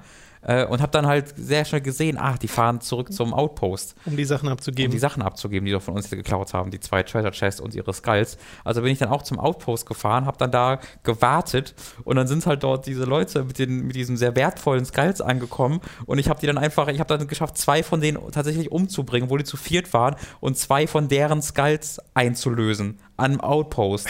Habe ich auch gar nicht schlecht gefühlt, weil die ja unsere beiden Schatztruhen voll geklaut haben. Auch wenn es für sie bestimmt sehr frustrierend war, ja. wenn du am Outpost ankommst und dann kommt so ein Typ aus ja. dem Nichts, aus dem Busch gesprungen und ballert dich tot. Die sind halt wie so Hühner durch die Gegend gelaufen, weil sie ja auch kein, kein, kein Mikros hatten. Äh, und ich konnte die dann so ein bisschen zerlegen. Das war halt nochmal ein sehr schönes Ende, was genau. so ein genau. bisschen ein, ah ja, eine, eine Schleife verpasst hat. Ja, ja. Und den Schatz habe ich ja noch gefunden und dann bin ich aber gestorben und äh, Ach, muss man da nochmal zurückfahren. Dann sind wir da nochmal ja. hin und haben dann noch ein paar Skelette platt gemacht und ich habe dich auf die Insel schießen wollen. Du bist komisch an einem Stein abgeprallt. äh, also ja, das war sehr, sehr, sehr, sehr so, lustig. Es ist so echt das Anti-Far Cry. Das ist halt, äh, ne, in Far Cry hast du so wahnsinnig viel zu tun, aber du weißt immer genau, was du machst, während du es tust. Ja.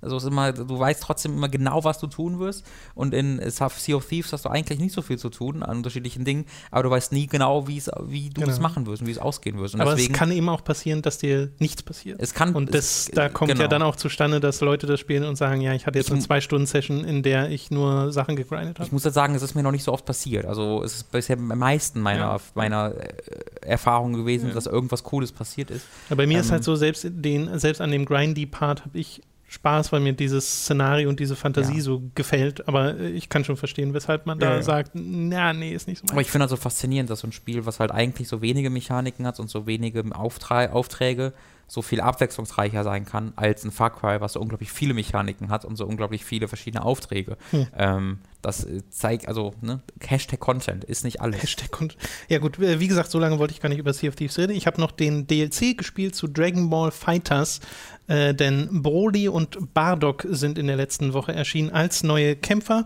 Bevor ich den aber gespielt habe, dachte ich mir, okay, jetzt will ich mal, ich weiß zwar so ungefähr, wer Broly und Bardock sind und dass sie eigentlich gar nicht zum Original-Kanon gehören. Bardock inzwischen schon ein bisschen, weil den Akira Toriyama, der mochte den, glaube ich, und hat den dann auch so reingeschrieben in eine seiner Stories. Ja, wenn ich mich da richtig der, der informiert habe. Soweit ich das weiß, erschien der im Manga auf einer Seite einmal so. Ja, aber erst nachdem er genau. äh, im Anime erschienen genau. ist. Also der hat ist kein, also er, er, ist kein wirklicher Charakter, sondern er wurde mal kurz gesagt, den übrigens, den gibt es ja auch. Genau, so. aber ist ja so ein, so ein Acknowledgement, genau, so ein Ja, genau. okay, äh, ich mag den, so ja. nach dem Motto. Broly wiederum nicht. Äh, und dann habe ich mir ein paar Filme angeschaut äh, von Dragon Ball, nämlich der legendäre Super Saiyajin, Brolys Rückkehr, Angriff der Biokrieger, Son Gokus Vater und Episode of Bardock. Mhm. Das sind die äh, Sachen, die ich mir angeschaut habe. Ähm, und bis auf Episode of Bardock, das eine, was nicht bei uns in Deutschland erschienen ist äh, und ich glaube auch noch nie im Westen erschienen ist, so wie ich das mitbekommen habe, waren die alle nicht so gut.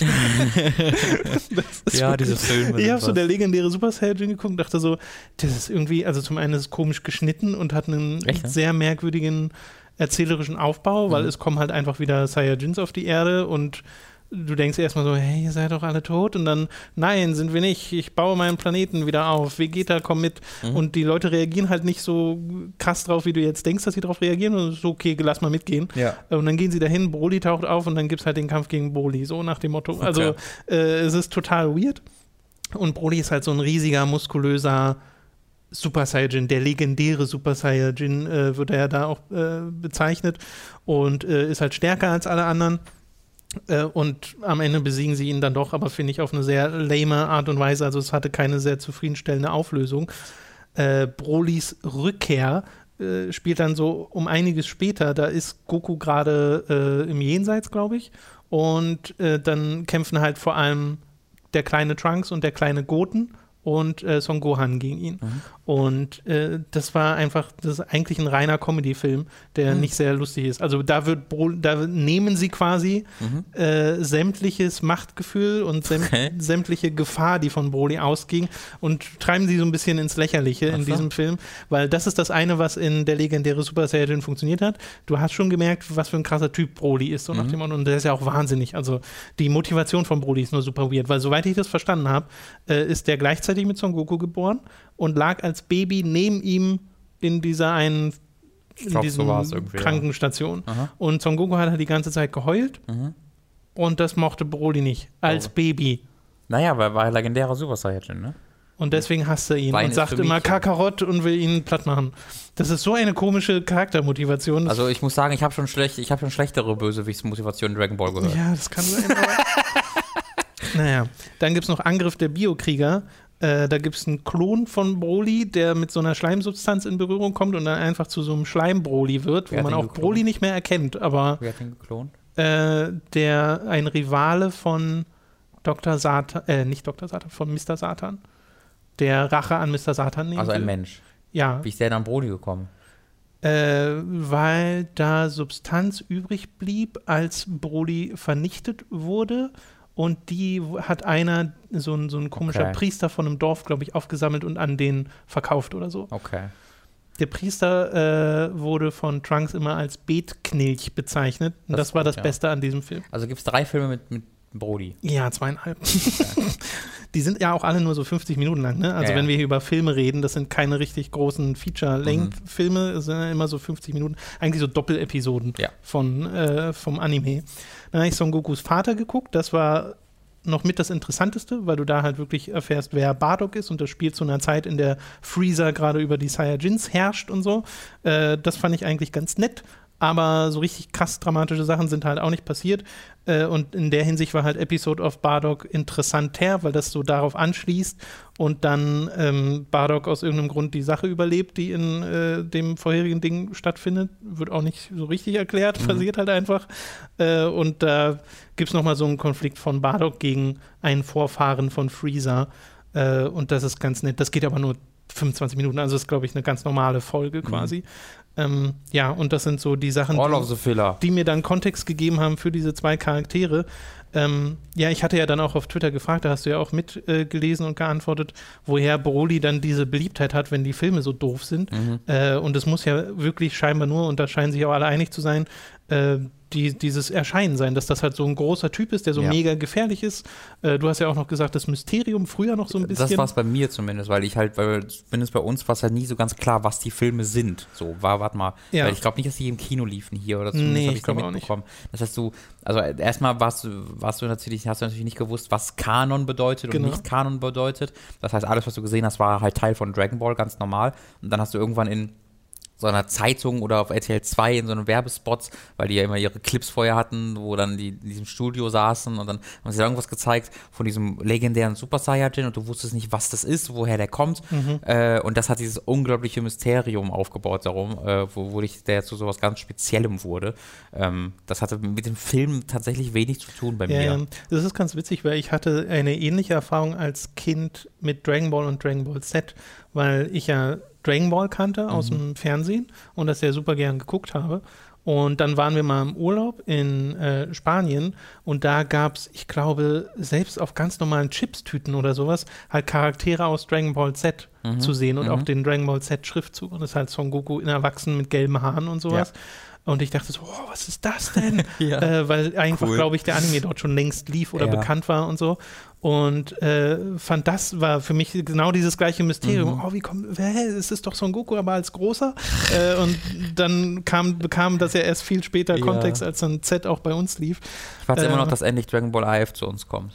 Ja, ne? Das ist so, sieht so gut aus. Warum kam das nicht zu uns? Wobei da ist ja das Witzige, das Ja, ja. Äh, hat mir ja Baka äh, auch geschrieben unter dem Manga Awesome zu Dragon Ball Super, dass ja der Zeichner davon, oder also es ist ich ein bisschen einer der Zeichner davon. Ist, also nee, das hat ein, ich glaube, es ist ein, ah, ich, ich will jetzt nicht vom Namen urteilen. Also es hat jemand Dragon Ball FC ausgedacht und äh, ausgehend von dieser Idee hat dann dieser Artist, der jetzt auch Dragon Ball Super zeichnet, Genau. einen Manga dazu gemacht. Aber das ist nicht der originale okay. Erschaffer von Dragon Ball AF. Zumindest Okay. soweit ich das, ich habe das mal gegoogelt vor ein paar Tagen, zumindest soweit ich das gelesen Äh, habe. könnt ihr ja gern ergänzen, falls ihr. Äh, Aber das ist trotzdem eine coole Geschichte, dass jemand über ein Fanprojekt für Dragon Ball AF Genau. so dazu kommt, äh, der Nachfolger von Toriyama Es, zu werden. ist ja auch so lustig, in den Dragon Ball Super Mangas ist am Ende immer so ein Ding drin, wo halt der äh, Mangaka, dessen Namen mir leider gerade nicht äh, äh, im Kopf ist, ähm, der immer so Sachen schreibt, wie Toriyama ihm seine Zeichnung abnimmt und Mhm. wie er Korri äh, Korrekturen macht, wie er irgendwie sagt, von dem einen Kaio hat er, hat Toriyama gesagt, die Augen müssen ein bisschen kleiner sein und Ja. so, und damit er gefährlicher wirkt. Ja. Äh, und er ist dann immer so in verbeugender äh, äh, Pose, der Zeichner, wie er Ja. sich selbst darstellt. Äh, ist ganz, äh, ganz unterhaltsam. Der heißt, oder er nennt sich äh, Toyotaro. Toyotaro. Äh, übrigens, Way Out kostet 30 Euro tatsächlich. Ähm, Habe ich gerade richtig geguckt. Okay. Toyotaro hat er einen richtigen Namen? Nein, er nennt sich einfach Toyotaro. Okay, na gut. Äh, kommen wir zum Spiel selbst. Dragon Ball Fighters habe ich, wie gesagt, gespielt. Äh, mit Broly und Bardock. Viel Zeit im Trainings- und Combo-Challenge-Modus verbracht und dann noch im Arcade-Modus. Kaum etwas online gespielt, ehrlich gesagt. Aber allein die Art und Weise, wie sich diese Charaktere spielen, äh, macht mir sehr viel Freude, vor allem bei Bardock, was jetzt nicht daran liegt, dass Broly irgendwie keinen Spaß macht oder ein schlechter Charakter ist oder sowas, äh, aber er ist halt nicht ganz so flexibel. Das ist halt verhältnismäßig langsam. Also sein ganz normaler Gang zum Beispiel ist ein sehr langsamer. Er ist halt ein Riese, was ganz lustig ist, weil wenn du genau vor einem normal großen Charakter stehst und deine Projektil machst, dann mhm. geht das über den rüber. Mhm. äh, wenn er nicht gerade einen Move macht, wo er so ein bisschen nach oben geht.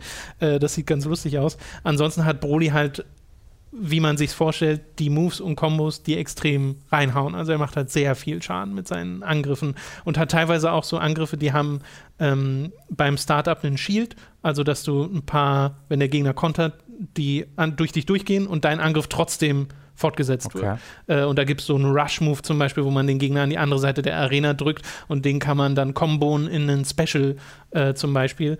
Und das ist schon ziemlich cool. Also da kommt dieses Machtgefühl von Broly einfach sehr gut rüber. Genauso wie der auch ganz oft Gegner greift, nimmt und nach unten schmeißt mhm. oder so, wenn er in der Luft ist. Äh, und dann kannst du als sein ähm, äh, sein Ultra-Special äh, beschwört er diesen grünen Riesenenergieball, den er auch im Film äh, hat und schmeißt den nach unten und der macht dann halt sehr viel Schaden. Äh, das ist schon ganz lustig. Ich finde ein bisschen schade, dass in seinem Charakter-Intro nicht die Verwandlung drin ist, weil ich finde es so lustig, wie schmächtig Broly halt eigentlich Ach, aussieht. Das wusste ich gar nicht mehr, ja. Äh, und äh, der wird ja dann zu diesem Protz, aber das, der ist er einfach sofort. Mhm. und die Animationen sind halt wieder absolut großartig. Äh, gilt natürlich auch für Bardock. Äh, der ist sehr viel schneller, der hat schöne Zickzack-Moves teilweise. Also es gibt so eine bestimmte Combo, wo er von links nach rechts durch den Gegner durch äh, äh rauscht und dann kannst du das halt nochmal machen von der anderen Seite und dann geht er nochmal in die andere mhm. Richtung. Mhm. kannst das auch mit anderen Sachen verbinden in der Combo, was einfach sehr, sehr cool aussieht und ein schönes Machtgefühl gibt. Und es ist ganz witzig, in dieser Episode of Bardock ist so ein Move drin, ganz kurz, wirklich vielleicht eine Sekunde, nicht mal, die es braucht, um den zu animieren. Äh, hat gar, keine, gar keinen großen Fokus drauf, wo sich Bardock so um seine eigene Achse dreht, um äh, den Gegner zu schlagen. Und das ist ein Move geworden in mhm. äh, Dragon Ball Fighters. War ganz witzig, das mal zu sehen, wo ja. das so herkommt. Äh, und sein Special ist halt, dass er sich selbst in Super Saiyajin verwandelt und dann so ein, äh, so ein Projektil schießt. Und äh, auch der macht mir sehr, sehr viel Spaß, weil er auch schön, wie gesagt, schnell ist und flexibel. Und die passen sich da ganz gut ein.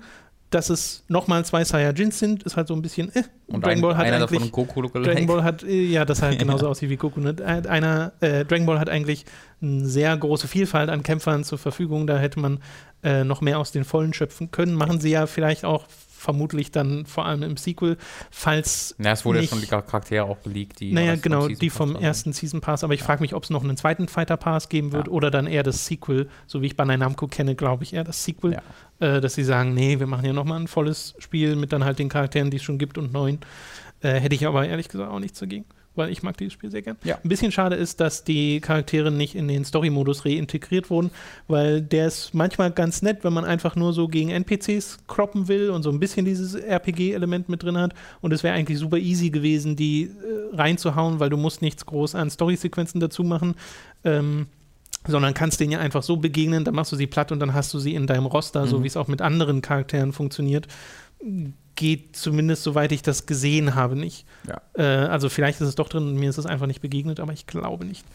Äh, ja, also da bin ich äh, sehr angetan von und habe nochmal gemerkt, wie viel Spaß mir Dragon Ball Fighters macht. Äh, und es wurde auch ein bisschen geupdatet. Du kriegst jetzt zum Beispiel ganz okay. am Anfang, wenn du dich einloggst, die Wahl, willst du online spielen oder offline spielen, was es früher nicht Ach. gab, weil er sich ja immer connected hat. Das ist gut. Ähm, kannst jetzt halt sofort sagen, nee, ich will mich nicht connecten, ja. ich will einfach nur Singleplayer-Stuff machen. Genau, spart ein bisschen Zeit. Aber das ist auch so ein Ding bei Far Cry 5, es dauert ewig, bis das Spiel startet. Du hast ja, Logos, dieses die langsame Ubisoft-Logo, das ist mir auch aufgefallen. Richtig, und dann lockt er auch ewig ein ja. danach. Oh, das ist wirklich krass. Es dauert bestimmt so zwei Minuten, bis man unfassbar. im Spiel ist. Was mich äh, sehr freut, ist, dass die, äh, ich weiß nicht, ob das Teil von der Werbekampagne war, aber die haben ja gerade äh, so ein eigenes kleines Örtchen gegründet halt für diesen neuen, ähm, neuen DLC mit äh, Bardock und Broly. Äh, Bali haben sie es genannt.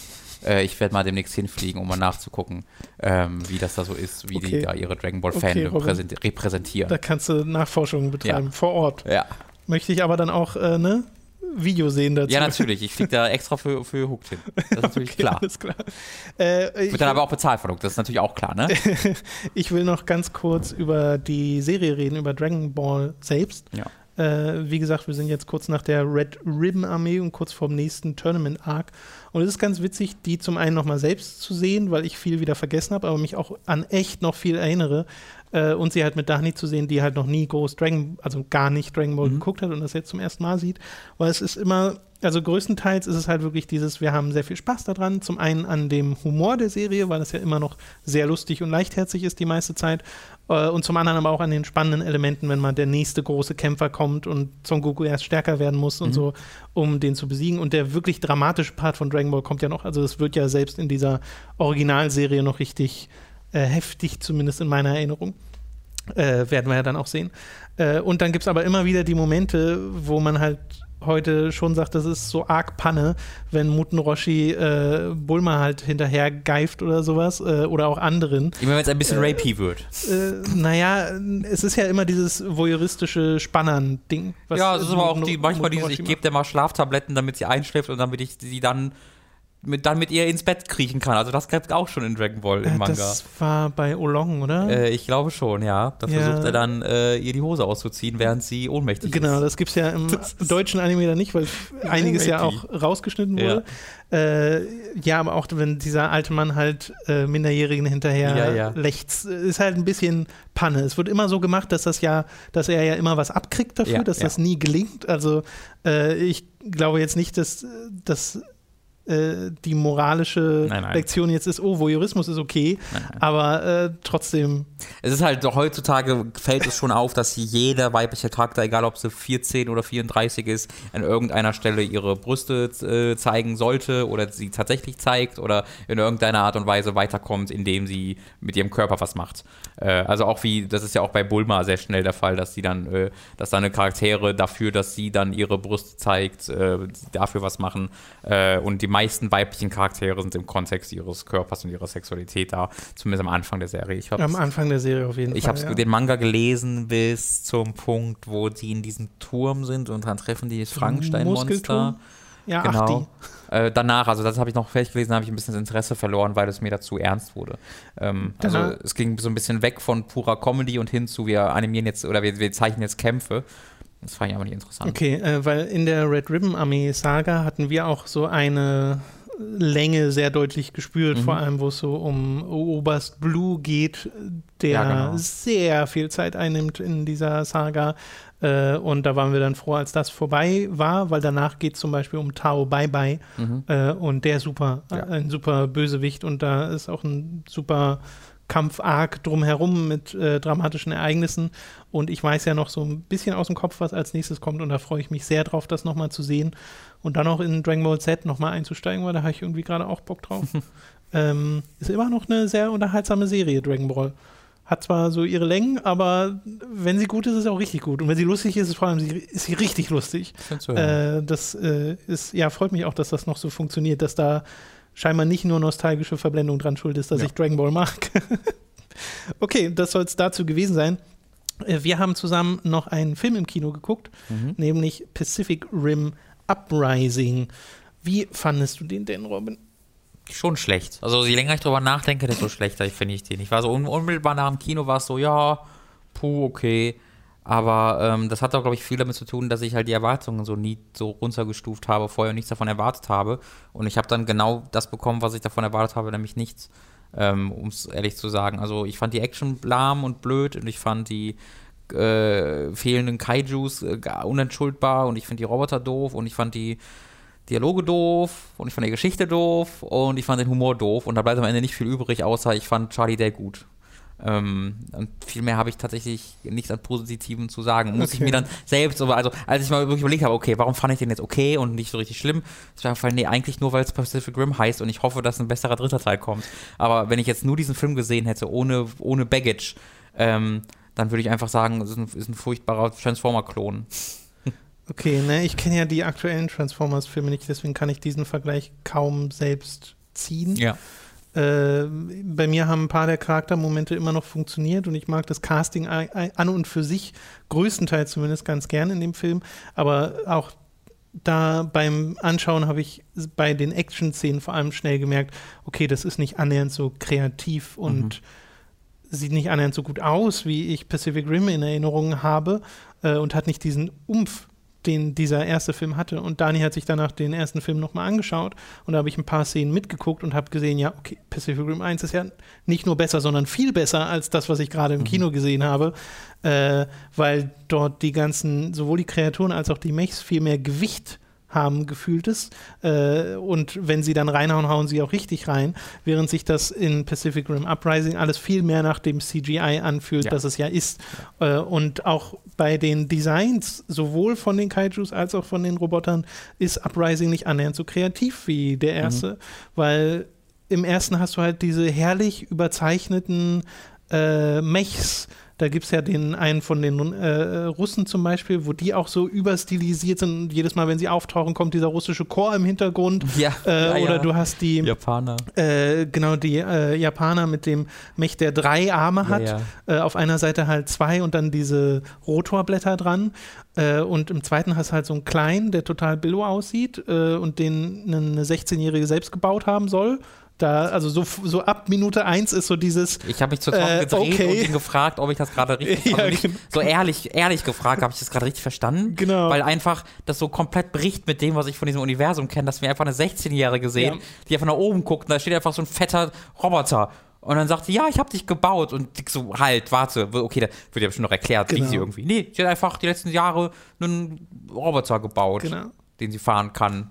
So, was? Und dieser Roboter, also der ist, der hat, das ist so das, dieses Mädchen gemeinsam mit ihrem, mit ihrem Roboter ist so das, was die krassesten Transformers-Vergleiche hervorruft, weil das halt so sehr dieses, ja, weiß ich nicht, dieses, dieser kleine Roboter ist sehr Transformer-ick und sehr wenig Pacific Rim-ick und dieses Mädchen hat mich voll an ein Mädchen aus Transformers The Last Night, dem aktuellsten erinnert. Das mhm. ist auch ein Mädchen, was kleinen Transformer-Roboter bei sich hat, nicht fährt, aber so als Buddy, aber und die muss auch so ein bisschen als Side-Character, so, yeah, ich äh, habe hier die Power von den Zivilisten, die noch so ein bisschen dazukommen.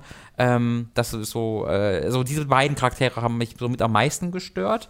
Äh, aber mein größter Fehler war, den ersten Film davor geguckt zu haben, weil ich dort so, so also diese Chemie zwischen äh, dem dortigen Hauptcharakter und Mak Makocho, hieß sie Mako. so? Marco. Und Marco, die war hervorragend. Ja. Ne? Marco, diese schüchterne junge Frau, die dann aber auch unbedingt dieser Pilot werden will, die, die, die, haben wunderbar funktioniert und ja, sind ja auch nicht auf die Beziehungsebene gegangen, sondern waren immer ja. irgendwo, das, also am Ende so ein bisschen vielleicht, aber sie haben sich nie geküsst, sondern das war eher so ein Respekt füreinander da. Äh, und dann Idris Elba, der Vater von, äh, von Marco äh, und der Befehlshaber von Hauptcharakter, der hat wunderbar funktioniert. Die, die, diese, also diese ganzen Nebencharaktere, die man nur kurz gesehen hat, wie diese Russen und die Japaner, die haben, glaube glaube ich, also die haben nie was gesagt äh, in, einem, in einer Sprache, die ich verstanden habe, waren nicht mehr als, äh, als so überhypte Stereotype, aber die hatten mehr Charaktere als so 50% der Nebencharaktere, die hier einen Namen bekommen. Also es gibt so eine Gruppe von Teenies, die alle komplett bla sind. Ja, da merkt man auch, dass Uprising ein bisschen viel wollte, ne? weil es sehr viele Charaktere hat und sehr ja. viele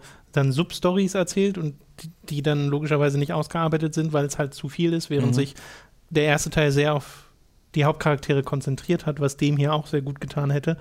Ähm, ich weiß halt, also mein, meine, als ich den Film so geschaut habe, dachte ich so, ja, das ist so, das schaut sich so weg. Mhm. Also jetzt, ich fand, es war jetzt nicht so dröge, wie ich ähm, ähm, befürchtet, hast? befürchtet hatte, ja. genau, weil vorher hieß ja wirklich von vielen Quellen, ah nee, der ist total furchtbar und so. Und ich fand ihn jetzt nicht mega scheiße, aber es ist halt so ein Film, wo ich so gar kein Interesse hatte, jetzt den unbedingt nochmal zu sehen. Ja. Und das ist genau das Gegenteil von dem, was bei, bei Pacific Rim 1 war, wo ich so dachte, allein schon wegen der Musik und wie sie eingesetzt wurde im Film, den will ich unbedingt nochmal sehen, weil das war ja total Hype. Der kam die Art so und Weise, aus dem Kino wie die, wie die Action inszeniert ja, ist. Dieser Moment, wenn du, wenn äh, Jip, äh, Gypsy Danger ja. auftaucht äh, und dieses Schiff hinter sich herschleift, mhm. das ist halt großartig. Ja, ja. Äh, und der Film weiß, dass es großartig ist und inszeniert es dann auch entsprechend. Äh, und das ist halt cool. Und in Uprising passieren so ein paar Sachen, wo sie halt den Gegner bedrohlicher machen wollen. Und er sieht halt nicht viel anders aus als vorher, als das dann passiert. Und so richtig kommt diese Bedrohung auch nicht rüber. Und es passieren auch so komische Sachen, wo es dann heißt, oh krass, jetzt sind hier ganz viele Rims offen und fünf Minuten später, ja, sind wieder zu. Ja, ja genau. das ist so, äh, warum? Ja, ich hatte danach gesagt, das fühlte sich für mich so ein bisschen wie ein Filler-Arc an, ja. zwischen den beiden Hauptfilmen. Also das ist eigentlich das, was in der TV-Serie erzählt werden würde, die zwischen dem ersten und dem zweiten Teil spielt genau. so ein genau. bisschen. Nur ist ja Filler eigentlich so fängt bei Status Quo an und kommt am Ende da wieder hin. Genau, deswegen. Und das ist es ja aber nicht. Es sterben ja hier Leute, Hauptcharaktere aus dem ersten so, Teil und so. Na, ja, eine halt, ne? Es, also, es gibt halt kaum welche, muss man kurz sagen. Es gibt, es gibt Ja, drei, also stimmt wir, natürlich. nennen jetzt nicht genau welche, aber es gibt drei Hauptcharaktere aus dem ersten Teil, oder drei Charaktere aus dem ersten Teil wieder auftauchen, aber zum Beispiel der Hauptcharakter nicht. Äh, und es gibt ja auch, erinnerst du dich noch, noch beim ersten Teil, da gab es ja dieses australische Team, wo ein so ein Arschloch-Typ dabei war Aha. mit seinem Vater und der opfert sich am Ende. Äh, und der Vater überlebt halt und der Vater ist halt eigentlich so der, der ein Überlebende, der hört auch nie auf und das wird halt auch nie angesprochen. Äh, es wirkt halt wie, also es wirkt so, als ob äh, ein, äh, ein, ein, ein Investor die Rechte aufgekauft hätte, äh, der nichts mit dem ersten Teil zu tun hatte. Und dann wurde gesagt, äh, ja, keine Ahnung, jetzt mache ich mal das, worauf ich Bock habe. Also es, es ist nichts übrig geblieben von der Seele und dem Geist des ersten Teils. Ja, Ähm, da würde ich nicht so ganz zustimmen, weil dafür gefällt mir dann John Boyegas Charakter und auch der ähm, Typ, mit dem er so Konflikte hat bei der, ähm, bei der Organisation, ich Mhm. weiß gar nicht, wie die heißt, äh, die sich um die, ähm, äh, um die Mechs kümmert. Äh, das gefiel mir dann doch noch zu gut. Also es hat für mich dann doch noch zu sehr funktioniert, als dass ich sagen würde, das ist hier gar nicht drin, weil ich finde ja das so super interessant an Pacific Rim, dieser hanebüchene Setup, dass diese Dinger von zwei Leuten kontrolliert werden Mhm. müssen, die miteinander so eine, so eine Psychosymbiose eingehen müssen und dann ihre Geheimnisse sehen, äh, ist halt super für Charaktermomente. Macht der erste Teil halt viel mehr draus als der sagen, zweite. Die gibt's ja nicht wirklich. Äh, ja, aber ich fand halt schon so ein bisschen zwischen den beiden. Also zwischen also Clint Eastwoods Sohn und John Boyega, die, die machen das doch dann zusammen in dem Ding und dann gibt es einmal kurze Szene, wo, also, aber da passiert doch nichts in, zwischen den beiden. Also die, die, naja, also ganz konkret, ich, also was, was, was, was meinst du denn, was da passiert ist? Weil die, die synken doch und dann sagen sie einfach, oh, ist ja nicht so richtig gut, dass wir Nee, ich mag so halt, dass du sind. von den Momenten, die es am Anfang gibt zwischen den beiden, merkst, dass die sich nicht mögen, dass es da eine Geschichte gibt, Mhm. dass diese Geschichte dann äh, in der Mitte des Films auch mal kurz aufgegriffen wird in ihren Gesprächen äh, und sie dann ja diesen Moment in der Küche zum Beispiel haben äh, und am Ende eben zusammenarbeiten müssen, obwohl du halt merkst, dass sie so, sich okay, offensichtlich nicht so richtig abkönnen. Das ist halt sehr basic. Äh, aber ich finde, es funktioniert halt. Äh, dachte, aber ich will das jetzt auch nicht überverkaufen als, Ja, ja. oh mein Gott, ist das toll oder so. Ich dachte, du meinst jetzt in dem Kontext von dem ähm, Pacific Rim-System, dass du mit zwei Leuten einen, einen, einen Roboter steuern musst. Na, da versuchen sie ja was zwischen der Jungen und Boyega, aber ja, das ist da auch nur zu kurz. sie halt exakt das, was sie im ersten Teil gemacht halt- haben, in schlechter. Das Ding ist halt auch, ist wieder zu kurz angeschnitten. Also hätte man ja von mir aus machen können, von mir aus dann auch nochmal, wenn es halt funktioniert, aber äh, machen sie ja nicht so richtig, weil du halt merkst, nee, es sind viel zu viele Charaktere, wir müssen wieder zu den anderen. Mhm. So, weil sonst keine Zeit Ja, ist. die, die, die haben ganz diesen jokey-Ton drauf, der mich dann so an die ganzen Blockbuster und Transformers erinnert und so, wo sie ganz oft irgendwo stehen und das wirkt dann so, als ob die Hälfte improvisiert ist, wo sie dann so ein bisschen über sich drüber Ein reden. paar von John Boyegas Lines wirklich ja, ja, genau, wo sie so über sich drüber reden. Das ist sehr, so ein sehr amerikanisches Ding, wo, was halt auch in Transformers sehr, wo Leute sehr schnell reden, übereinander reden, wo kein so ein richtiger Witz drin ist, sondern einfach, wir reden jetzt mal für, übereinander und das soll halt real wirken. Ähm, aber es wirkt halt, wirkt halt für mich dann recht tryhard. Aber ich kann auch verstehen, dass, also es war jetzt nicht, es war jetzt nicht so schlimm, wie es in Transformers wird. Es hat mich halt daran erinnert. Mhm. Äh, und also dieses, dieses, dieses extrem Jokie äh, ist halt so gar nicht in Relation zum ersten Teil. Also da- das meine ich vor allen Dingen damit, dass das vom ersten Teil verloren gegangen ist. Da war es dieses sehr ehrliche, sehr cheesige, äh, äh, wir retten die Welt und Ja. oh, und dieses Drama ist so, oh mein Gott, das ist, das ist so dramatisch. Aber dieser Spiel hat, der Film hat so Spaß damit, damit zu spielen, mit diesem extrem übertriebenen Dramatik im ersten Teil. Und das gibt's hier halt nicht. Es nimmt sich halt sehr nicht ernst, also es nimmt sich überhaupt nicht ernst die längste Zeit, weil es immer so Joke, Joke, Joke. Mhm. Und dann irgendwann gibt's halt dieses, okay, ich muss doch für meine Freunde einstehen. Und das ist halt total Standardkost, so fand, fand ich gewesen. Ja, ich glaube, unser Fazit ist so ein bisschen, guck Teil 1. Guck, Ja, den- guck Teil das ist 1 super. nochmal Super. und guck ihn dann nochmal. Also es wird auch keinen dritten Teil geben. Ich habe mir jetzt nochmal aktuell die äh, Einnahmen angeguckt und der ist übelst gecrashed in China, was ja die, die. Einnahmen war vom ersten Teil. Ähm, der, das war's. Äh, dazu muss man sagen, falls ihr den ersten Teil wirklich gar nicht kennt, der braucht halt eigentlich auch keinen Sequel. Also es ist jetzt nicht ein Setup, wo man sagen würde, okay, das, da muss jetzt unbedingt noch ein Nee. Teil kommen, um die Geschichte aufzulösen. Der ist in sich geschlossen. Äh, also ist das jetzt gar nicht so schlimm. Ja, ja. Also, ja, ja. Es ist halt schade, weil man kann durchaus mehr machen damit, aber vielleicht, viel. hätte, vielleicht hätte dann wirklich Del Toro an der Spitze sein müssen. Und, ja. Das ist meine Feststellung gewesen. Also auch, ich, auch, auch wenn der Cliffhanger für den dritten Teil tatsächlich eine ganz coole Prämisse ist, ähm, ich habe wenig Interesse daran zu, zu sehen, wenig Interesse daran, den zu sehen, wenn er nicht von Del Toro kommt und da Mhm. gibt es halt keine Anzeichen dafür, dass er das machen würde. Ähm, und äh, dieses Universum, also an dem Universum, so wie es hier interpretiert wurde, habe ich kein Interesse, ähm, weil es nicht das Universum ist, in das ich mich im ersten Teil verliebt habe, leider. Yes. Okay, dann soll es das gewesen sein zu Pacific Rim Uprising und damit sind wir auch durch mit den Themen für diese Woche und kommen noch zu den Podcast-Produzenten. Äh, es sei mal patreon.com slash hooked erwähnt, da könnt ihr uns mit 5 Dollar pro Monat bzw. 5 Euro pro Monat unterstützen und erhaltet Zugriff auf alle exklusiven Inhalte. Ab 10 Euro bzw. Dollar pro Monat äh, kommen eure Fragen garantiert im nächsten Feedback-Podcast ran und ab 25 äh, werdet ihr zum Podcast-Produzenten und äh, werdet mit eurem Patreon-Namen hier genannt, so wie die folgenden Podcast-Produzenten, bei denen wir uns jetzt bedanken und die sich mal wieder ein bisschen was ausgedacht haben mit ihren Namen. Äh, seht ihr ja gleich. Wir bedanken uns bei folgenden Podcast-Produzenten. Es war einmal ein legendärer Drachentöter namens Noritz, Michael, Geribor, Grünkohlwiesel, außerdem auch der großartige Jan Lippert, Didi wieder da, Wladimir Putin, Natalie, den haben wir? Vladi, Alter, alle Kanone. Was ist los? Hör mal auf mit dem Scheiß, bitte. Natalie, Danke. die sich über die Anwesenheit freut von Jeffrey Solomon. Der fand den Podcast großartig, nicht so wie Numemon, Aber was ist denn mit Numimon los? Warum? Sebastian Diel, Also, Ma Dude. Markus Mehler, der Hamster, die Epic Snowwolf, David Hein, Don Stylo, der gottverdammte sexuelle Tyrannosaurus, Lighty 1996, Retro Prinz, Markus Ottensmann, To Be Chicken, Hauke Brav, Lars D. Ace, Pavor Dionus, McLovin 008. Podcast-Produzentin der Woche ist Narogard, Wow. Rose New Dawn, Lisa Willig. Spontanjan hat romantische, romantisches Interesse, wurde aber zurückgewiesen von Django Fett 1. Oh, traurig. Ja, sad story.